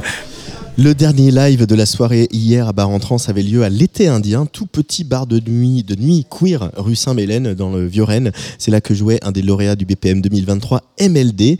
Alors c'était un peu une journée particulière hier pour euh, MLD puisqu'il donc il jouait à Bar en Trance le jour de la sortie de son nouvel EP Voices sur le label Egoist Records. Un EP de quatre titres où l'on retrouve un featuring du Prince Miaou notamment. J'ai bavardé avec lui alors que le Bordelais venait d'arriver à Rennes. MLD sur Bah écoute, ça fait plein, plein d'informations euh, très positives euh, qui arrivent tout en même temps. Alors euh, la symbolique forte, bah, c'est que depuis euh, ma rencontre avec le BPM Contest et, ce que ça, ça, je réalise là aujourd'hui un peu ce que va m'apporter ou ce que commence à m'apporter un, vrai accompagnement. Alors que bah, avant ça, j'aurais, vraiment fantasmé de pouvoir me retrouver dans une situation comme ça, tu vois, à savoir euh, bah, quel, meilleur spot que les bars en trans pour, euh, pour, euh, pour promouvoir la sortie d'un truc et tout. Donc non, effectivement, c'est, vraiment de très bon augure. Quoi. Euh, Il y a un peu de trac quand même, un peu de nervosité. À fond, à fond. Alors, en plus, je, suis un traqueux naturellement. Et alors là, euh, ajouter à ça que, que j'ai j'ai fait un nouveau live qui, bah, qui comporte euh, les, nouveaux, titres que, j'ai sortis et puis qui, me permet d'aller un peu plus loin dans, l'approche justement de ce live avec les synthés. Et du coup, il y a, y a tout qui se cumule là. Il y a, les enjeux et à la fois cette nouveauté. Je suis hyper excité de le jouer ce nouveau truc parce que, ça fait quelques mois que je travaille dessus et que voilà, et ça va être ma première. Donc euh, voilà, beaucoup, beaucoup d'émotions et de trac là. Euh, c'est quoi ton parcours Euh, Parce que MLD c'est un projet très récent, euh, mais on a la sensation que tu as déjà un petit peu des heures de vol dans la musique. Comment tu nous raconterais ce parcours pour arriver jusqu'à devenir MLD producteur de musique électronique? Bah, moi, je viens, je viens de la pop et du rock à la base. Je suis guitariste de formation. J'ai joué dans, dans plusieurs formations pop rock jusqu'à ce que euh, j'intègre, enfin que je, fonde avec euh, des amis un groupe qui s'appelait Hello Bye Bye, dans lequel on avait vraiment euh, l'envie de mélanger euh, les, codes de la pop avec des codes de l'électro. Donc toute la vague de LCD Sound System et toute cette clique de groupe était vraiment le truc sur lequel je, lorgnais. Et, c'est du coup MLD est, né un peu naturellement de, des- suites de ce projet-là quelque part, c'est-à-dire que je garde la même euh, optique de faire euh, une forme de pop mais électronique. La chose qui a changé finalement, c'est le fait de plus être en groupe et que ce soit euh, des, des synthés synchronisés entre eux qui, qui fassent office de groupe. Quoi. Euh, ça, ça, change beaucoup euh, l'adresse, ce qu'on appelle l'adresse, comment on s'adresse au public aussi, d'être tout seul avec ses morceaux, avec des machines, de tourner des boutons, euh, d'avoir, bah, il y, a, il y a par exemple un, un featuring sur cette EP, voilà, elle est enregistrée, elle n'est pas là. tout ça, comment on, l'aborde la scène quand on a eu un parcours plus classique de groupe de rock? Bah, on, l'aborde, moi je, l'aborde vraiment de manière très rock'n'roll. Quoi. Je me, je me pose pas la question de, du fait du changement d'outil, c'est-à-dire de passer d'une guitare à un synthé, euh, pourquoi ça changerait finalement euh, le, retour que tu peux avoir des gens et ce que tu, ce que tu leur envoies? J'essaie d'envoyer de l'énergie euh, corporellement et puis même dans, dans la façon que j'ai de, jouer, de toute façon, je, je me pose pas trop cette question. Moi, je me considère un peu, je me, je me sens très proche d'un trio.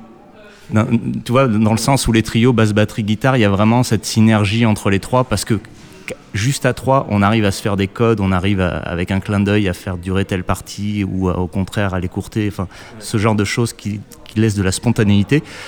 Euh, la différence, c'est juste que je me fais un clin d'œil interne, quoi, mais finalement, euh, non, je me sens pas très différent d'un- d'une approche euh, en groupe. Alors c'est vrai que sur cette EP Voices, il y a des morceaux instrumentaux, voilà, vraiment euh, électroniques. Et puis il y a euh, dès le deuxième, je le disais, il y a un featuring avec euh, le Prince Miaou. Euh, le morceau s'appelle Coming from Your Brain, et, on sent quand même, voilà, cette tentation pop qui ne te quitte pas, même si tu lorgnes vers le dance floor, quoi. C'est carrément assumé, quoi. Ah complètement, oui. Je cherche pas à faire de dichotomie justement entre les différents, les différentes familles musicales qui, qui, qui m'excitent, quoi. Et donc oui, la pop, elle est totalement assumée.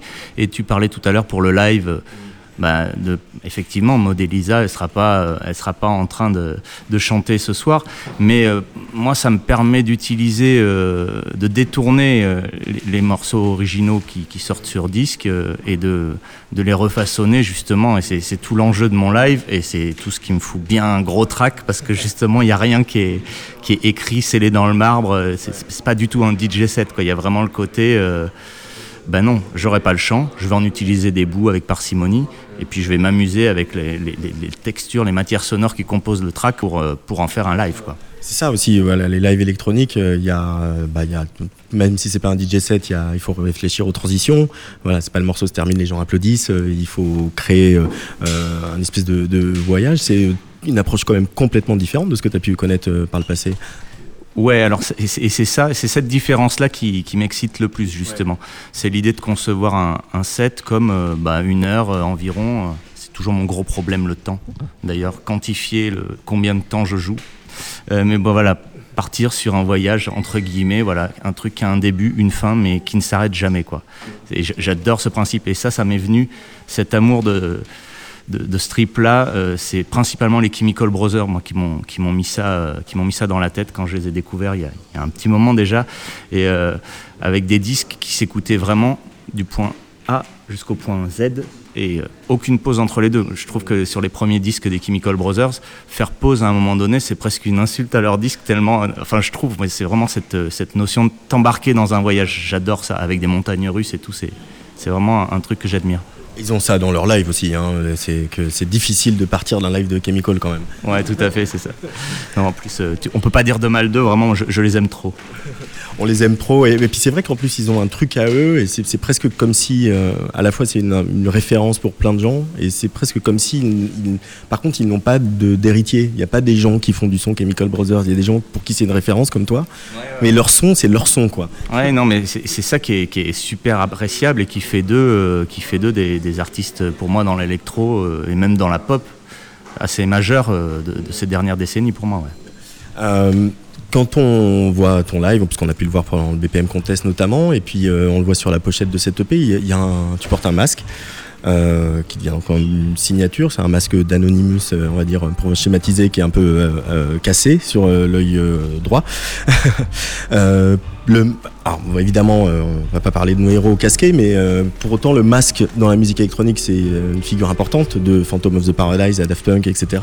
Euh, à quoi il te sert ce masque, toi?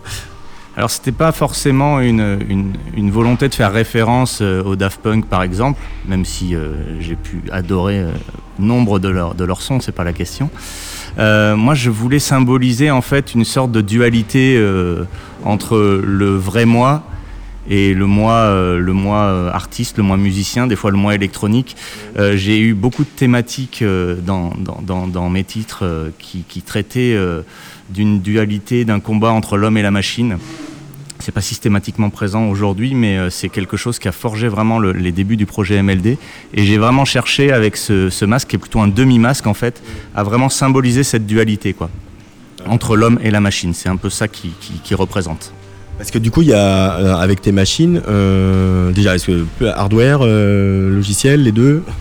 Euh, là, c'est euh, c'est 99% de hardware et, et un petit truc pour les synchroniser. Quoi. Euh, et euh, du coup, avec tes machines, il y a un truc de. Enfin, j'utilise souvent cette image, mais de presque de toréador aussi, surtout avec des, des synthés analo euh, qui des fois font un peu ce qu'ils veulent, que le- la synchromidie dégage et que faut, faut quand même continuer le morceau, etc. Euh, Il y a ce truc-là dans, ce rapport à la machine aussi de se- l'apprivoiser ou au contraire se laisser euh, euh, surprendre par elle? Eh ben en fait, il y a les deux.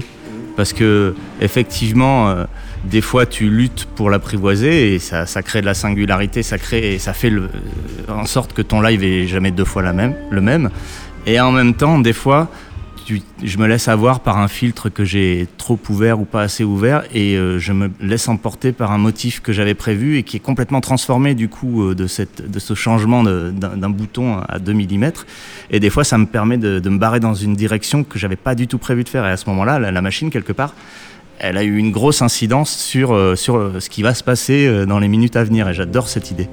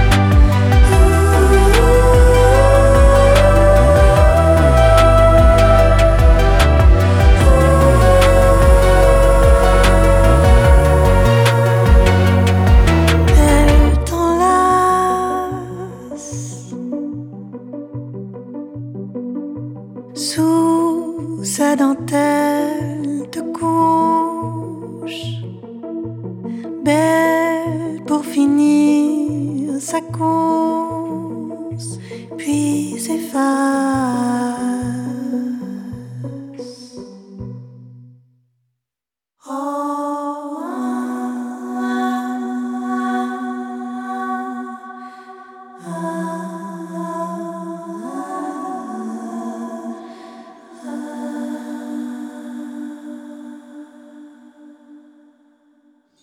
La Vague, le très très beau nouveau single de Mesparo sur la Tsugi Radio. On est toujours en direct du théâtre de la Parcheminerie pour Bar en Trans. Et c'est ici justement que se produisait hier la chanteuse Mesparo avec son musicien Aune, euh, Simon Carbonel dans le civil, collaboration à la scène et aussi en studio pour la fabrication de ce quatrième album de Mesparo qui sortira fin mars sur le label nantais Yotanka. Et oui, car Mesparo, à la différence de, pas mal d'artistes à l'affiche de Bar en Trans, a sorti son premier album chez Warner. Ça c'était en 2013, il y a 10 ans, avant de, rejoindre la famille Yotanka. Et c'est même la deuxième fois qu'elle est programmée à Rennes. Je lui ai donc euh, tendu mon micro hier et j'ai voulu en savoir un peu plus sur cette vague. Cette chanson, c'est le parallèle entre une vague et une vague euh, émotionnelle. Et ben, c'est vrai que particulièrement ce- cette chanson-là, j'ai fait un travail de voix parce que je voulais absolument que ça, que ça suive les mouvements de la vague. Et donc la, ma voix monte, elle aussi, comme ça, elle descend en suivant euh, toute une, ce, ce mouvement en fait, euh, voilà, pour, pour accompagner l'émotion. Et puis euh, Simon a fait ce même euh, travail de son côté de recherche. alors lui, c'est dans ses arpèges en fait qu'il a fait sur les ses, ses synthés électroniques. En fait, et c'était un peu un accident. À un moment, il a inversé un truc et il a dit ah ça fait cet aller-retour de vagues. Et donc il y a eu un espèce de, de magie surprise dans dans la création et qui, qui a permis à ce- cette chanson de, de prendre une, une autre dimension et de vraiment euh, que la musique et, et la voix et les mots soient complètement euh, en osmose en fait. Ce qui est vraiment sur ce morceau-là, c'est particulier. Ouais. Et puis du coup, c'est presque un boléro aussi, c'est une montée permanente euh, cette chanson. Oui, oui, c'est ça. C'est ça, ça monte, ça redescend, mais en- tout en montant, en montant en intensité. Et pour redescendre à la fin.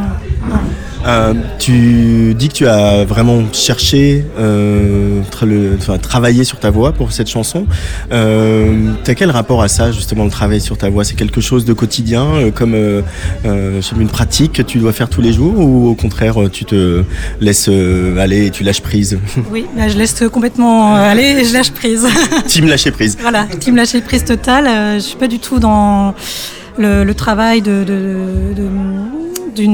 pratique. Enfin, oui, la pratique, elle est, elle vient avec les idées, les envies et, pour faire pour me faire plaisir et elle est pas du tout euh, con- contraignante ou contrariante. C'est vraiment plutôt un plaisir et une libération. Donc euh, et je vais chercher des choses dans les ressentis. Voilà, même mon travail de, voix en général, j'ai jamais trop euh, été de la team cours de chant. C'est plutôt euh, par l'expérience et les ressentis que j'ai cherché des nouvelles voix, des nouvelles manières de chanter à chaque fois, ou dans la recherche aussi de, l'expression, de, ce que je veux dire en fait, et trouver le son qui va vraiment me permettre de- d'exprimer une couleur euh, particulière. Ouais. Pour autant, voilà, le- l'essence vagabonde qui sortira en mars, c'est ton quatrième album. Euh, ça fait un petit bout de temps que tu fais de la musique. Est-ce que justement l'expérience, euh, le fait que tu, tu chantes, c'est ton métier depuis toutes ces années, euh, tu sens que ça a changé par rapport à, par exemple, quand tu réécoutes le premier album? Oui, oui, ça a complètement changé, je sens. euh, parce qu'il y a des, ben, des notes ou des manières de chanter que j'avais pas avant, que j'ai trouvées avec le temps, particulièrement sur le dernier album. Euh, en- une espèce d'ouverture, mais qui va aussi avec euh, l'ouverture, je pense, de moi, du corps aussi, parce que je ramène du corps maintenant sur scène. Donc il y a quelque chose d'assez global euh, que, que, et que je, res- je ressens plus aussi les endroits où je me fais mal ou les endroits où je vais. Donc j'ai comme un spectre et des possibilités beaucoup plus larges qu'avant. Euh, avant, j'avais tendance à, oui, à forcer par moments et à être dans une tension et peut-être dans une énergie un peu plus qu'elle est avec euh, le fait d'être euh, aussi plus jeune, une espèce d'énergie de colère, de je veux tout. enfin, je sais pas, je sais pas, c'était pas punk, j'étais pas punk, mais il y avait quand même une tension qui est maintenant beaucoup plus dans une espèce de douceur, quelque chose qui traverse et qui, qui bouge et, et qui module en fait. Voilà. C'est plus de l'intensité que de la tension aujourd'hui. Oui, oui, c'est ça. Il y y a vraiment un- plus de oui plus plus de, de- de paix à l'intérieur, je pense, et plus d'espace en moi et plus d'affirmation aussi. Je pense que ça, ça joue sur euh, parce que la voix c'est quand même l'expression de notre vérité intérieure. C'est l'expression de quelque chose qui est très profond. Et si on est mal, on, la voix elle va retranscrire quelque chose euh, de l'ordre de la voilà quelque chose de serré. De c'est c'est très très parlant. Pour pas faire de jeu de mots. Euh, cet album, sans trop révéler, parce que voilà, il sort pas tout de suite, tout de suite, mais euh, quand même, l'essence vagabonde. euh, Est-ce que la, vague, c'est une bonne, une bonne première indication de ce qu'on va pouvoir écouter sur cet album qui sortira au printemps, ou voilà, ce dialogue entre des synthés et ta voix? Oui, oui, oui, c'est une bonne, c'est une bonne introduction au reste, puisque vraiment tout l'album s'est fait comme ça avec les synthés de, Simon Carbonel, qui, a, amené vraiment sa couleur et toute sa, folie, sa douce folie, euh, voilà, créative que j'aime beaucoup, et qui crée vraiment un espace. euh, et voilà, on est beaucoup dans les, dans l'univers, dans l'espace, les étoiles, euh, quelque chose qui, qui se sent peut-être pas encore trop sur le, titre de la vague et qui, va être découvert dans les prochains singles. Un single. L'essence vagabonde, ça, veut dire quoi? Ça veut dire que Mesparo, elle, aime se vagabonder, elle aime se promener, se perdre et faire des détours.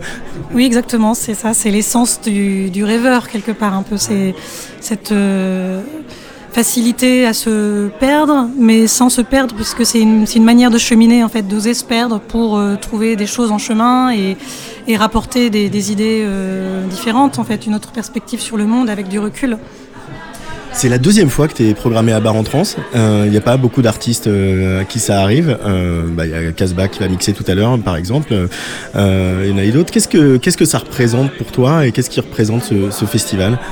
Ben alors pour moi c'est marrant parce que d'avoir euh, joué en effet euh, il y a, à mes tout débuts euh, c'était euh, la, la, toujours une mise en avant donc une euh, possibilité pour plein de programmateurs et plein de personnes de venir euh, découvrir.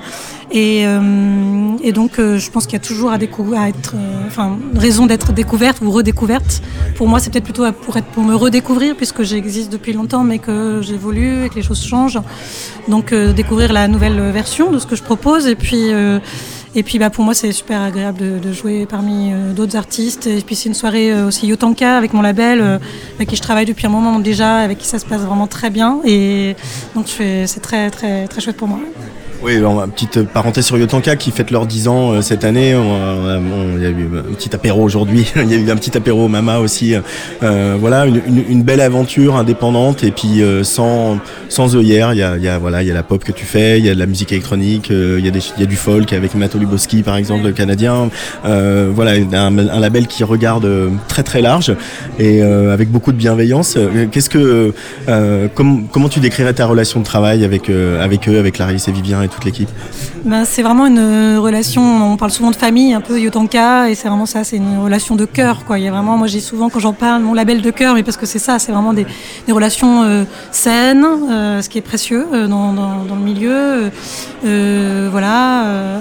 avec beaucoup d'écoute, moi je me sens écoutée en tant qu'artiste, et voilà, et une, manière de, de tra- de travailler vraiment facile euh, et, respectueuse euh, et, aussi euh, humaine. Enfin, je sais pas comment dire, à taille humaine aussi. Euh, voilà, c'est pas c'est pas un, label qui va demander aux artistes de se transformer pour devenir quelqu'un d'autre. c'est très respectueux. Euh, avec le recul et sans forcément dire du mal pour dire du mal, mais est-ce que l'expérience Major, ça a été un, un peu compliqué pour toi, euh, Mesparo? Euh, ben, ce qui a été. euh, alors, au départ, ça a été dans le sens où ils, ils sont venus vers moi euh, en me disant voilà, tu fais ce que tu veux. Et en effet, j'ai pu faire le premier album comme je voulais, enregistrer au Black Box comme je l'avais choisi, avec Thomas Poli et Peter Daimel, et c'était super. Euh, après, derrière, il y avait des attentes, et moi, j'avais pas trop conscience de ça, et donc j'ai dit non à des choses euh, qui, qui, qui leur a pas plu, qui leur ont pas, enfin, qui- ça leur a pas plu.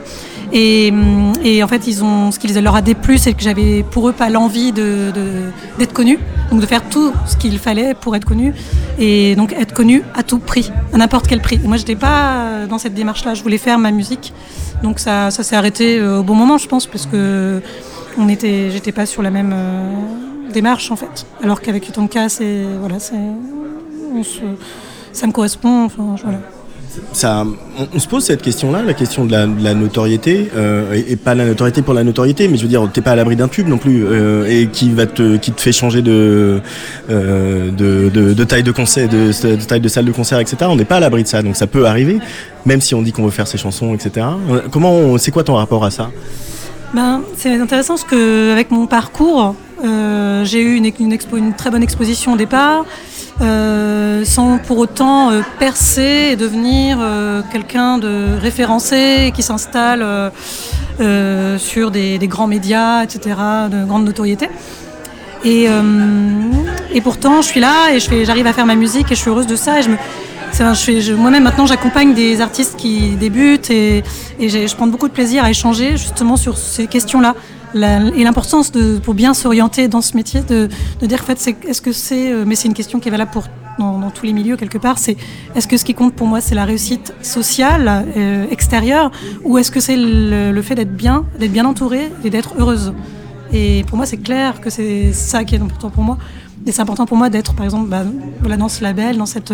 Et je, je sais pas euh, comment. tu, tu mets ça avant l'artistique Euh, Avant L'accomplissement artistique ben, ça va ensemble, hein, parce que pour moi, l'humain, c'est tellement important. Et j'ai fait des choix qui, qui aujourd'hui, je, je- que je ne regrette absolument pas euh, pour, pour sauver ça, sauver le relationnel.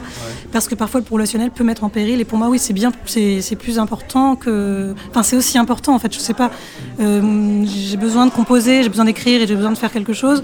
Et si un jour euh, c'était, il y avait plus d'aide en France pour la musique, on en parlait, on en a déjà parlé avec Yotanka, avec Vivien. Je disais mais je crois que nous on est plusieurs artistes, on continuerait en fait à travailler avec vous euh, pour que ça continue, même si c'est sans argent, ça sera d'une autre manière, parce que c'est, il y a un rapport qui s'est mis en place qui nous convient, qui nous correspond et qui a un besoin d'exister. euh, voilà. Parce que c'est aussi une, conversation qu'on commence à avoir un peu dans l'industrie de la musique, aussi le, bien-être. Et finalement, la musique, ça reste un travail. Et euh, quel que soit que ce soit les artistes, les techniciens, les, journalistes, les chargés de production, euh, la question du bien-être au travail dans la musique, elle est aussi importante. Et c'est ça que tu décris dans ta, c'est ça que tu as organisé en tout cas autour de ton projet. Oui, ouais, exactement. Et puis d'ailleurs, j'ai même fait des tables rondes il y a pas pas longtemps encore pour la, autour des. Alors les- là, c'était sur les femmes dans la musique, mais aussi sur la santé du musicien dans les musiques actuelles. euh, parce que c'est un sujet qui m'intéresse. euh, parce qu'avec le, avec le temps que j'ai pu me rendre compte de choses qu'on fait contre notre gré, mais comme dans dans plein d'endroits, hein, mais et on se dit euh, ah bah oui mais c'est le spectacle, c'est comme ça, c'est comme ça, et en fait on excuse plein de choses et à un moment on n'a pas le droit d'être malade, on n'a pas le droit d'avoir un enfant, on n'a pas le droit de, enfin tout est un peu, euh, bah non mais tu vas pas me faire un enfant parce que tu fais une tournée, et tout est des interdits comme ça et on se rend compte à un moment donné que euh, on est compressé, empêché de vivre et, on se dit, je me suis posé la question à un moment, je me suis dit, est- est-ce que c'est possible d'avoir une zone de, les fameuses zones de confort aussi dans nos métiers euh, qui sont des métiers passion entre guillemets Euh, Et en fait, oui. Et donc ça nous demande ça, ben, d'être à l'écoute de notre bien-être pour se rediriger. Et c'est possible de trouver des, des structures, des partenariats, des gens qui sont dans la même démarche et avec qui on peut faire notre métier tout en étant épanoui. Plein de sagesse en tout cas. Bah, c'est un- enfin, le- pour moi, l'équilibre est vraiment important. hein, c'est le bonheur. hein, en fait, on cherche tout ça et des fois, on se trompe en tombant dans, dans des, bah, en acceptant des choses euh, parce que euh, derrière, il y, a quel- il y a quelque chose qu'on cherche à atteindre euh, ou que les autres nous demandent d'atteindre ou qu'on croit qu'on doit atteindre. Mais il n'y a rien à atteindre d'autre que le bonheur, au fond. C'est tout ce qu'on veut, je crois. Tsugi, Tsugi, Tsugi, Tsugi Radio. Sur la route des festivals. Avec Antoine Dabrowski. Il n'y a rien à attendre d'autre que le bonheur. C'était Mesparo qui parlait comme ça sur la Tsugi Radio, qui était hier évidemment à Bar en Trance. Euh, dernière interview pour refermer cette émission avec quelqu'un qu'on connaît bien sur Tsugi Radio, c'est Jean Onge. Salut. Salut les gars, ça va? Comment ça va? Ouais, Super, on est hyper bien ici. On est hyper bien ici, on est au théâtre de la Parcheminerie. Toi, tu vas jouer à La Cavale, qui est euh, une des salles, enfin des bars euh, qui a, a pas mal fait parler de lui euh, pendant cette édition de, de Bar en Trance. Euh, tu vas ouvrir cette salle. Absolument, à 20h30. À 20h30 avec, euh, avec ta soul pleine de, de, de synthé. Comment tu l'abordes cette date, euh, Jon? Eh ben écoute, avec euh, avec C'est grand- dans une heure, hein, finalement, hein. C'est dans une heure absolument. avec grand plaisir. euh, ça, c'est, c'est- c'est- je suis déjà venu plusieurs fois moi au Transmusical, au bar en trans, et du coup je suis hyper heureux de pouvoir jouer après toutes ces années de, de festivalier, j'ai envie de dire. C'est la première fois que tu joues euh, ici à Rennes? C'est la première fois que je joue à Rennes, ouais. Et c'est la première fois que je connais Rennes, que je vois Rennes avec une certaine chaleur, j'ai envie de dire. Comment ça, une certaine Ouais, chaleur je veux dire, il fait chaud, quoi. Ah, C'était le point météo. C'était le point météo, absolument. C'était le point C'est pour commencer, quoi. C'est pour commencer. Euh, ouais, non, la cavale, il y a eu du monde tous les soirs. Euh, là, après toi, il y a Tonnerre et Bicaille euh, qui étaient à notre micro euh, euh, tout à l'heure. Donc, on va euh, aussi dans des vibes pleines de synthé et d'électronique. Euh, on peut rappeler un peu la, la- la genèse de Jean Onge et co- comment, en fait, ce projet, il, il est né de ton amour de la soul, euh, mais aussi de ton amour du dance floor. C'est un peu ça, hein Absolument, ouais, c'est entre les deux.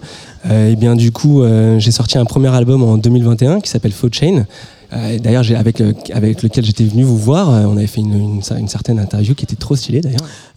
À Place- oui, tu étais venu dans Place des Fêtes. Place des Fêtes, absolument. Et, et donc du coup, là, je suis en train de sortir un, un nouvel EP qui va sortir fin janvier, le 26 janvier. Et, euh, et puis quoi dire, en gros, euh, je, ouais, je fais une sorte de soul R&B euh, avec plein de, plein de synthé, plein d'amour surtout, beaucoup d'amour. Ouais. Et voilà, assez, instinct- assez instinctif à vrai dire. Parce que le, la soul, c'est la musique de l'amour, ça peut être aussi la musique de la mélancolie et de la nostalgie. Mais est-ce que c'est pas lié, à vrai dire? L'amour, est-ce que, n'est pas, est-ce que l'amour n'est pas lié à la mélancolie et à la nostalgie? Ah, ah, ah, vous avez deux heures. Deux heures, absolument. Mais comment t'es tombé dedans? T'as toujours écouté ça comme musique? T'écoutais euh, Bad euh, et euh, Ouais, ouais, j'ai en boucle et Prince en boucle? Ouais, J'écoutais surtout Michael, en effet, ouais, c'est mon père, quand on était dans la voiture, qui mettait, qui mettait History, le, le double album de Michael, ouais, qui est sorti en 95. Ouais. Et du coup, il mettait ça à fond dans, dans, dans la voiture et on chantait comme des fous, notamment sur Earth Song, que tu la connais. Ouais. Tu. Et quand est-ce que t'as commencé à chanter, toi? Quand est-ce que t'as commencé à apprendre ce, truc-là, au-delà de la voiture, je veux dire? Eh bien, euh, vraiment pour chanter, j'ai dû commencer il y a après une dizaine d'années. Euh, après, quand on était petit, euh, on chantait beaucoup avec nos sœurs et on kiffait regarder les Sister Act ou les choses comme ça. Et, euh, j'ai toujours chanté en fait, mais je m'y suis mis vraiment, euh, ouais, il y a à peu près une dizaine d'années quoi. Ouais. Et, et qu'est-ce que, comment tu la- l'abordes cette voix? Parce que du coup, tu chantes en anglais, euh, bah, en référence, euh, ouais, clin, d'œil à Michael. Euh, tu pourrais chanter en français d'ailleurs, il y en a qui le font. hein. Euh, mais comment tu l'as travaillé cette voix? T'as as voulu vraiment aller euh, dans euh, ce truc de, de qu'avait qu'avait Michael, quoi, qui était, qui était quand même incroyable. Bah, j'ai pas cherché euh, forcément à ressembler à Michael, mais je pense que ça a tellement infusé en moi que euh, à la fin, bah, il y a des, il y a des, il y a, y a- y a des parties qui ressemblent, des parties de ma voix qui ressemblent à Michael. Mais, euh, mais j'ai, j'ai euh, au fur et à mesure, euh, tu sais, tu chantes, t'essayes de faire comme les autres, t'écoutes ce que font les autres et tu t'essayes de chanter comme les autres. Et au bout d'un moment, je pense que j'ai juste lâché. Et je me suis dit, écoute, ma voix, elle est comme ça, elle est comme elle est, et, et voilà, elle est clairement soul, elle est clairement euh, assez puissante. euh, j'ai tendance à gueuler un peu. Ouais, tu cries un peu dans les aigus. hein. Ouais. Euh, mais c'est marrant parce qu'il il commence à y avoir une petite scène soul en France. Euh, Alors, il y a aussi l'influence de toute le- la UK soul, euh, Ouais. euh, Avec voilà, ce qui Colors de Londres, etc. Avec Colors notamment. Euh, mais il y a des il y a des chanteuses aussi qui font de la soul aujourd'hui, qui la font en français. Je pense à On chantait Julia. Je pense à Ella. Est-ce que justement, on va peut-être enfin arriver à avoir une vraie scène soul en, France Est-ce que ça, tu, tu le vois un peu comme ça, toi? Bah ouais, je pense qu'il il y avait une Parce que tu es programmateur aussi par ailleurs. hein, tu n'es pas que ouais, artiste. de la Douve Blanche Festival. De, la Douve Blanche Festival notamment. Et ouais, en fait, je pense qu'il y avait une grosse scène, euh, il y a une dix, quinzaine d'années, Ouais. euh, une grosse scène euh, R&B et soul. Ouais, qui a- qui s'est- qui a un peu disparu. Qui a complètement disparu. On ne sait pas trop pourquoi, mais ça s'est enfoui dans les, dans les méandres de la musique. Et là, ça revient complètement. On, on réose euh, exposer nos voix, ou je sais pas trop comment ça se passe, mais ouais, ça, ça, ça revient un peu sur le devant. ouais, Tu, clairement. tu, tu, tu saurais l'expliquer ça Euh, Pourquoi? Est-ce que c'est parce que en réaction euh, à la place qu'a pris le rap, par exemple Bah, hum, écoute, je sais pas. J'ai l'impression que c'est euh, que c'est concomitant euh, avec le retour aussi euh, des, des musiques jouées, tu vois, avec des musiques euh, avec des vrais instruments et même le rap en fait, il est lié, tu ouais, vois. et je- ouais, ouais. De plus en plus, la scène rap, elle se met à, à inclure des vrais instruments et à inclure comment dire des vraies parties mélodiques. Et du coup, je pense que c'est lié aussi, tu vois, genre donc du coup, les voix peuvent ressortir. Et, euh, et on se retrouve sur des choses plus, plus naturelles et plus instinctives, quoi, tu vois, genre qui, qui sont liées à la soul et au R&B. Euh, tu as les, toi, quand tu, euh, ton processus de création, quand tu es, en studio ou en tout cas ou dans ta chambre, je sais pas où tu composes, mais euh, comment tu comment tu travailles? Tu pars sur un hook, un gimmick, ou est-ce que au contraire, euh, t'es quelqu'un qui écrit à l'avance ou t'es quelqu'un d'instinctif et Ouais. d'impro- un improvisateur? Bah, je, je compose toujours la musique avant, donc euh, les batteries, euh, les synthés, euh, les parties mélodiques, on va dire. Et euh, moi, pour le coup, j'ai tendance à, à chanter. Je le fais toujours. On en avait déjà parlé la dernière fois, mais je, je pose une mélodie avec ma voix. Donc en fait, Ouais. je pose un yaourt. En plus, comme je chante en anglais, je pose un yaourt qui veut rien dire, mais du coup, je cherche la mélodie. Et après seulement, euh, j'écris les paroles en fonction de la mélodie. Donc il y a un truc qui est vraiment lié à la rythmique, euh, tu vois, que je vais poser. Il y a un truc qui est vraiment lié à la mélodie que je veux pas lâcher. Et donc du coup, c'est pour ça que je pars de ce yaourt et j'écris les mots qui correspondent au yaourt, en fait. ouais. Mais tu arrives à analyser ça Pourquoi ce qui- Qu'est-ce qui reste de sens au final? Est-ce que finalement c'était déjà là dans l'intention initiale, même si c'était du yaourt et juste une mélodie et une couleur? Bah du coup je peux le- je peux je peux je peux l'analyser après coup Ah bah, a que posteriori, ouais. a posteriori, ouais. c'est-à-dire que j'écris les paroles et après quand je réécoute le morceau et ben euh, je me dis OK bah j'ai parlé de ça puisque sur le moment au moment où j'ai écrit et ben en fait c'était juste mon inconscient qui parlait quoi tu vois à une Ouais. certaine mesure quoi. Euh, Ça sert à ça la musique aussi, hein. c'est se, se comprendre aussi, c'est se tendre un miroir quand on est artiste. hein. Complètement ouais, complètement et moi j'ai j'ai tendance à le faire d'une manière euh, instantanée quoi tu vois. et ça me fait ça me fait ça me fait plaisir de, de, de, de comprendre mon inconscient grâce à ça de, cette manière là quoi. Euh, tu, bah, il y a eu un album, tu l'as dit, il y a eu un EP, il y a, y a- y a- Donc là il y a un EP qui va sortir ouais, sortir, ouais, mais, il y a eu, pardon, il y a un deuxième single de l'EP qui vient de sortir, c'est ça Un troisième Ouais, single. Troisième. euh, Il y a un premier en juin, un autre en septembre et là en novembre. Et il y a un troisième single euh, avec le P qui sort, euh, un quatrième, excuse-moi, qui sort euh, fin janvier, le 26 janvier. Et euh, d'ailleurs, on fait une boule noire pour fêter tout ça le 6 février. Le tous 6. invités d'ailleurs. On viendra bien sûr, on va pas rater ça. Mais ma question c'était aussi de savoir est-ce qu'il y, y a une envie d'un deuxième album. L'EP c'est quoi C'est un truc stratégique C'est un, un moment où on se dit il faut sortir des choses, il faut être présent C'est plus une étape. En gros, Ouais. euh, l'idée c'est de sortir un EP, de continuer à sortir plein, plein, plein de singles et de sortir cet EP. Et euh, l'album, je suis en train de le finir et techniquement, il devrait arriver euh, à l'automne 2024. 2024. Ah oui, d'accord, euh, c'est- bientôt quoi. Tout est prêt, ouais. Tout est prêt. Tout est prêt. Il manque juste un petit peu d'argent et on arrivera à finir.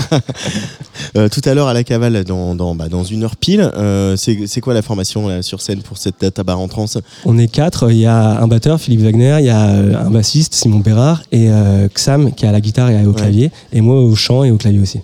Et ça, d'avoir un vrai batteur, c'est important pour toi? Clairement. sur le groupe, Parce que, ça- bah, parce que ça crée une dynamique en fait, et puis ça crée une force aussi en tant que chanteur de pouvoir vraiment euh, se lâcher et, Ouais. et ressentir euh, toute la puissance de la batterie, tu vois. Bon, bah, en tout cas, on te souhaite un très bon concert. Merci, gars. je, on- je rappelle que donc les- le 6 février euh, à la Boule Noire. 6 février à la Boule Noire, mais je serai juste avant euh, le 18 janvier au BIS Festival. Euh, le Festival à Nantes. Donc Ah, euh, voilà, on reste euh, puisque Nantes est bretonne, on est, on va dire que hein, on est en Bretagne. Merci beaucoup Jean Onge, on écouter vous. Tekibama. Juste le temps de dire euh, me faire des gros bisous parce qu'on a dit que c'était le festival des bisous Gros à, à Virginie Simonel, Laetitia, l'équipe promo du festival, les meilleurs. Philippe Le Breton, évidemment toutes les équipes de Bar en Trans pour leur accueil. Sacré taf. Vive le Pétnat. Vive le Pétnat. Et merci, merci à Luc Leroy. À suivre sur Tsugi Radio et à The Manchester Series avec Nix. Et puis euh, après, il y a encore de la musique live puisqu'on on va se diriger à Nanterre à Mandier euh, pour vivre en direct l'after show d'Extinction avec euh, la musique de Guillaume Bachelet, de Maxence Van de Velde, de Felicitas Sandvilla tout à l'heure. Allez, gros bisous et encore Gros une fois, vive le Pétnat. À très vite.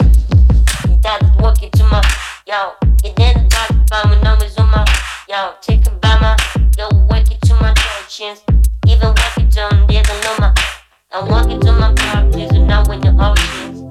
take a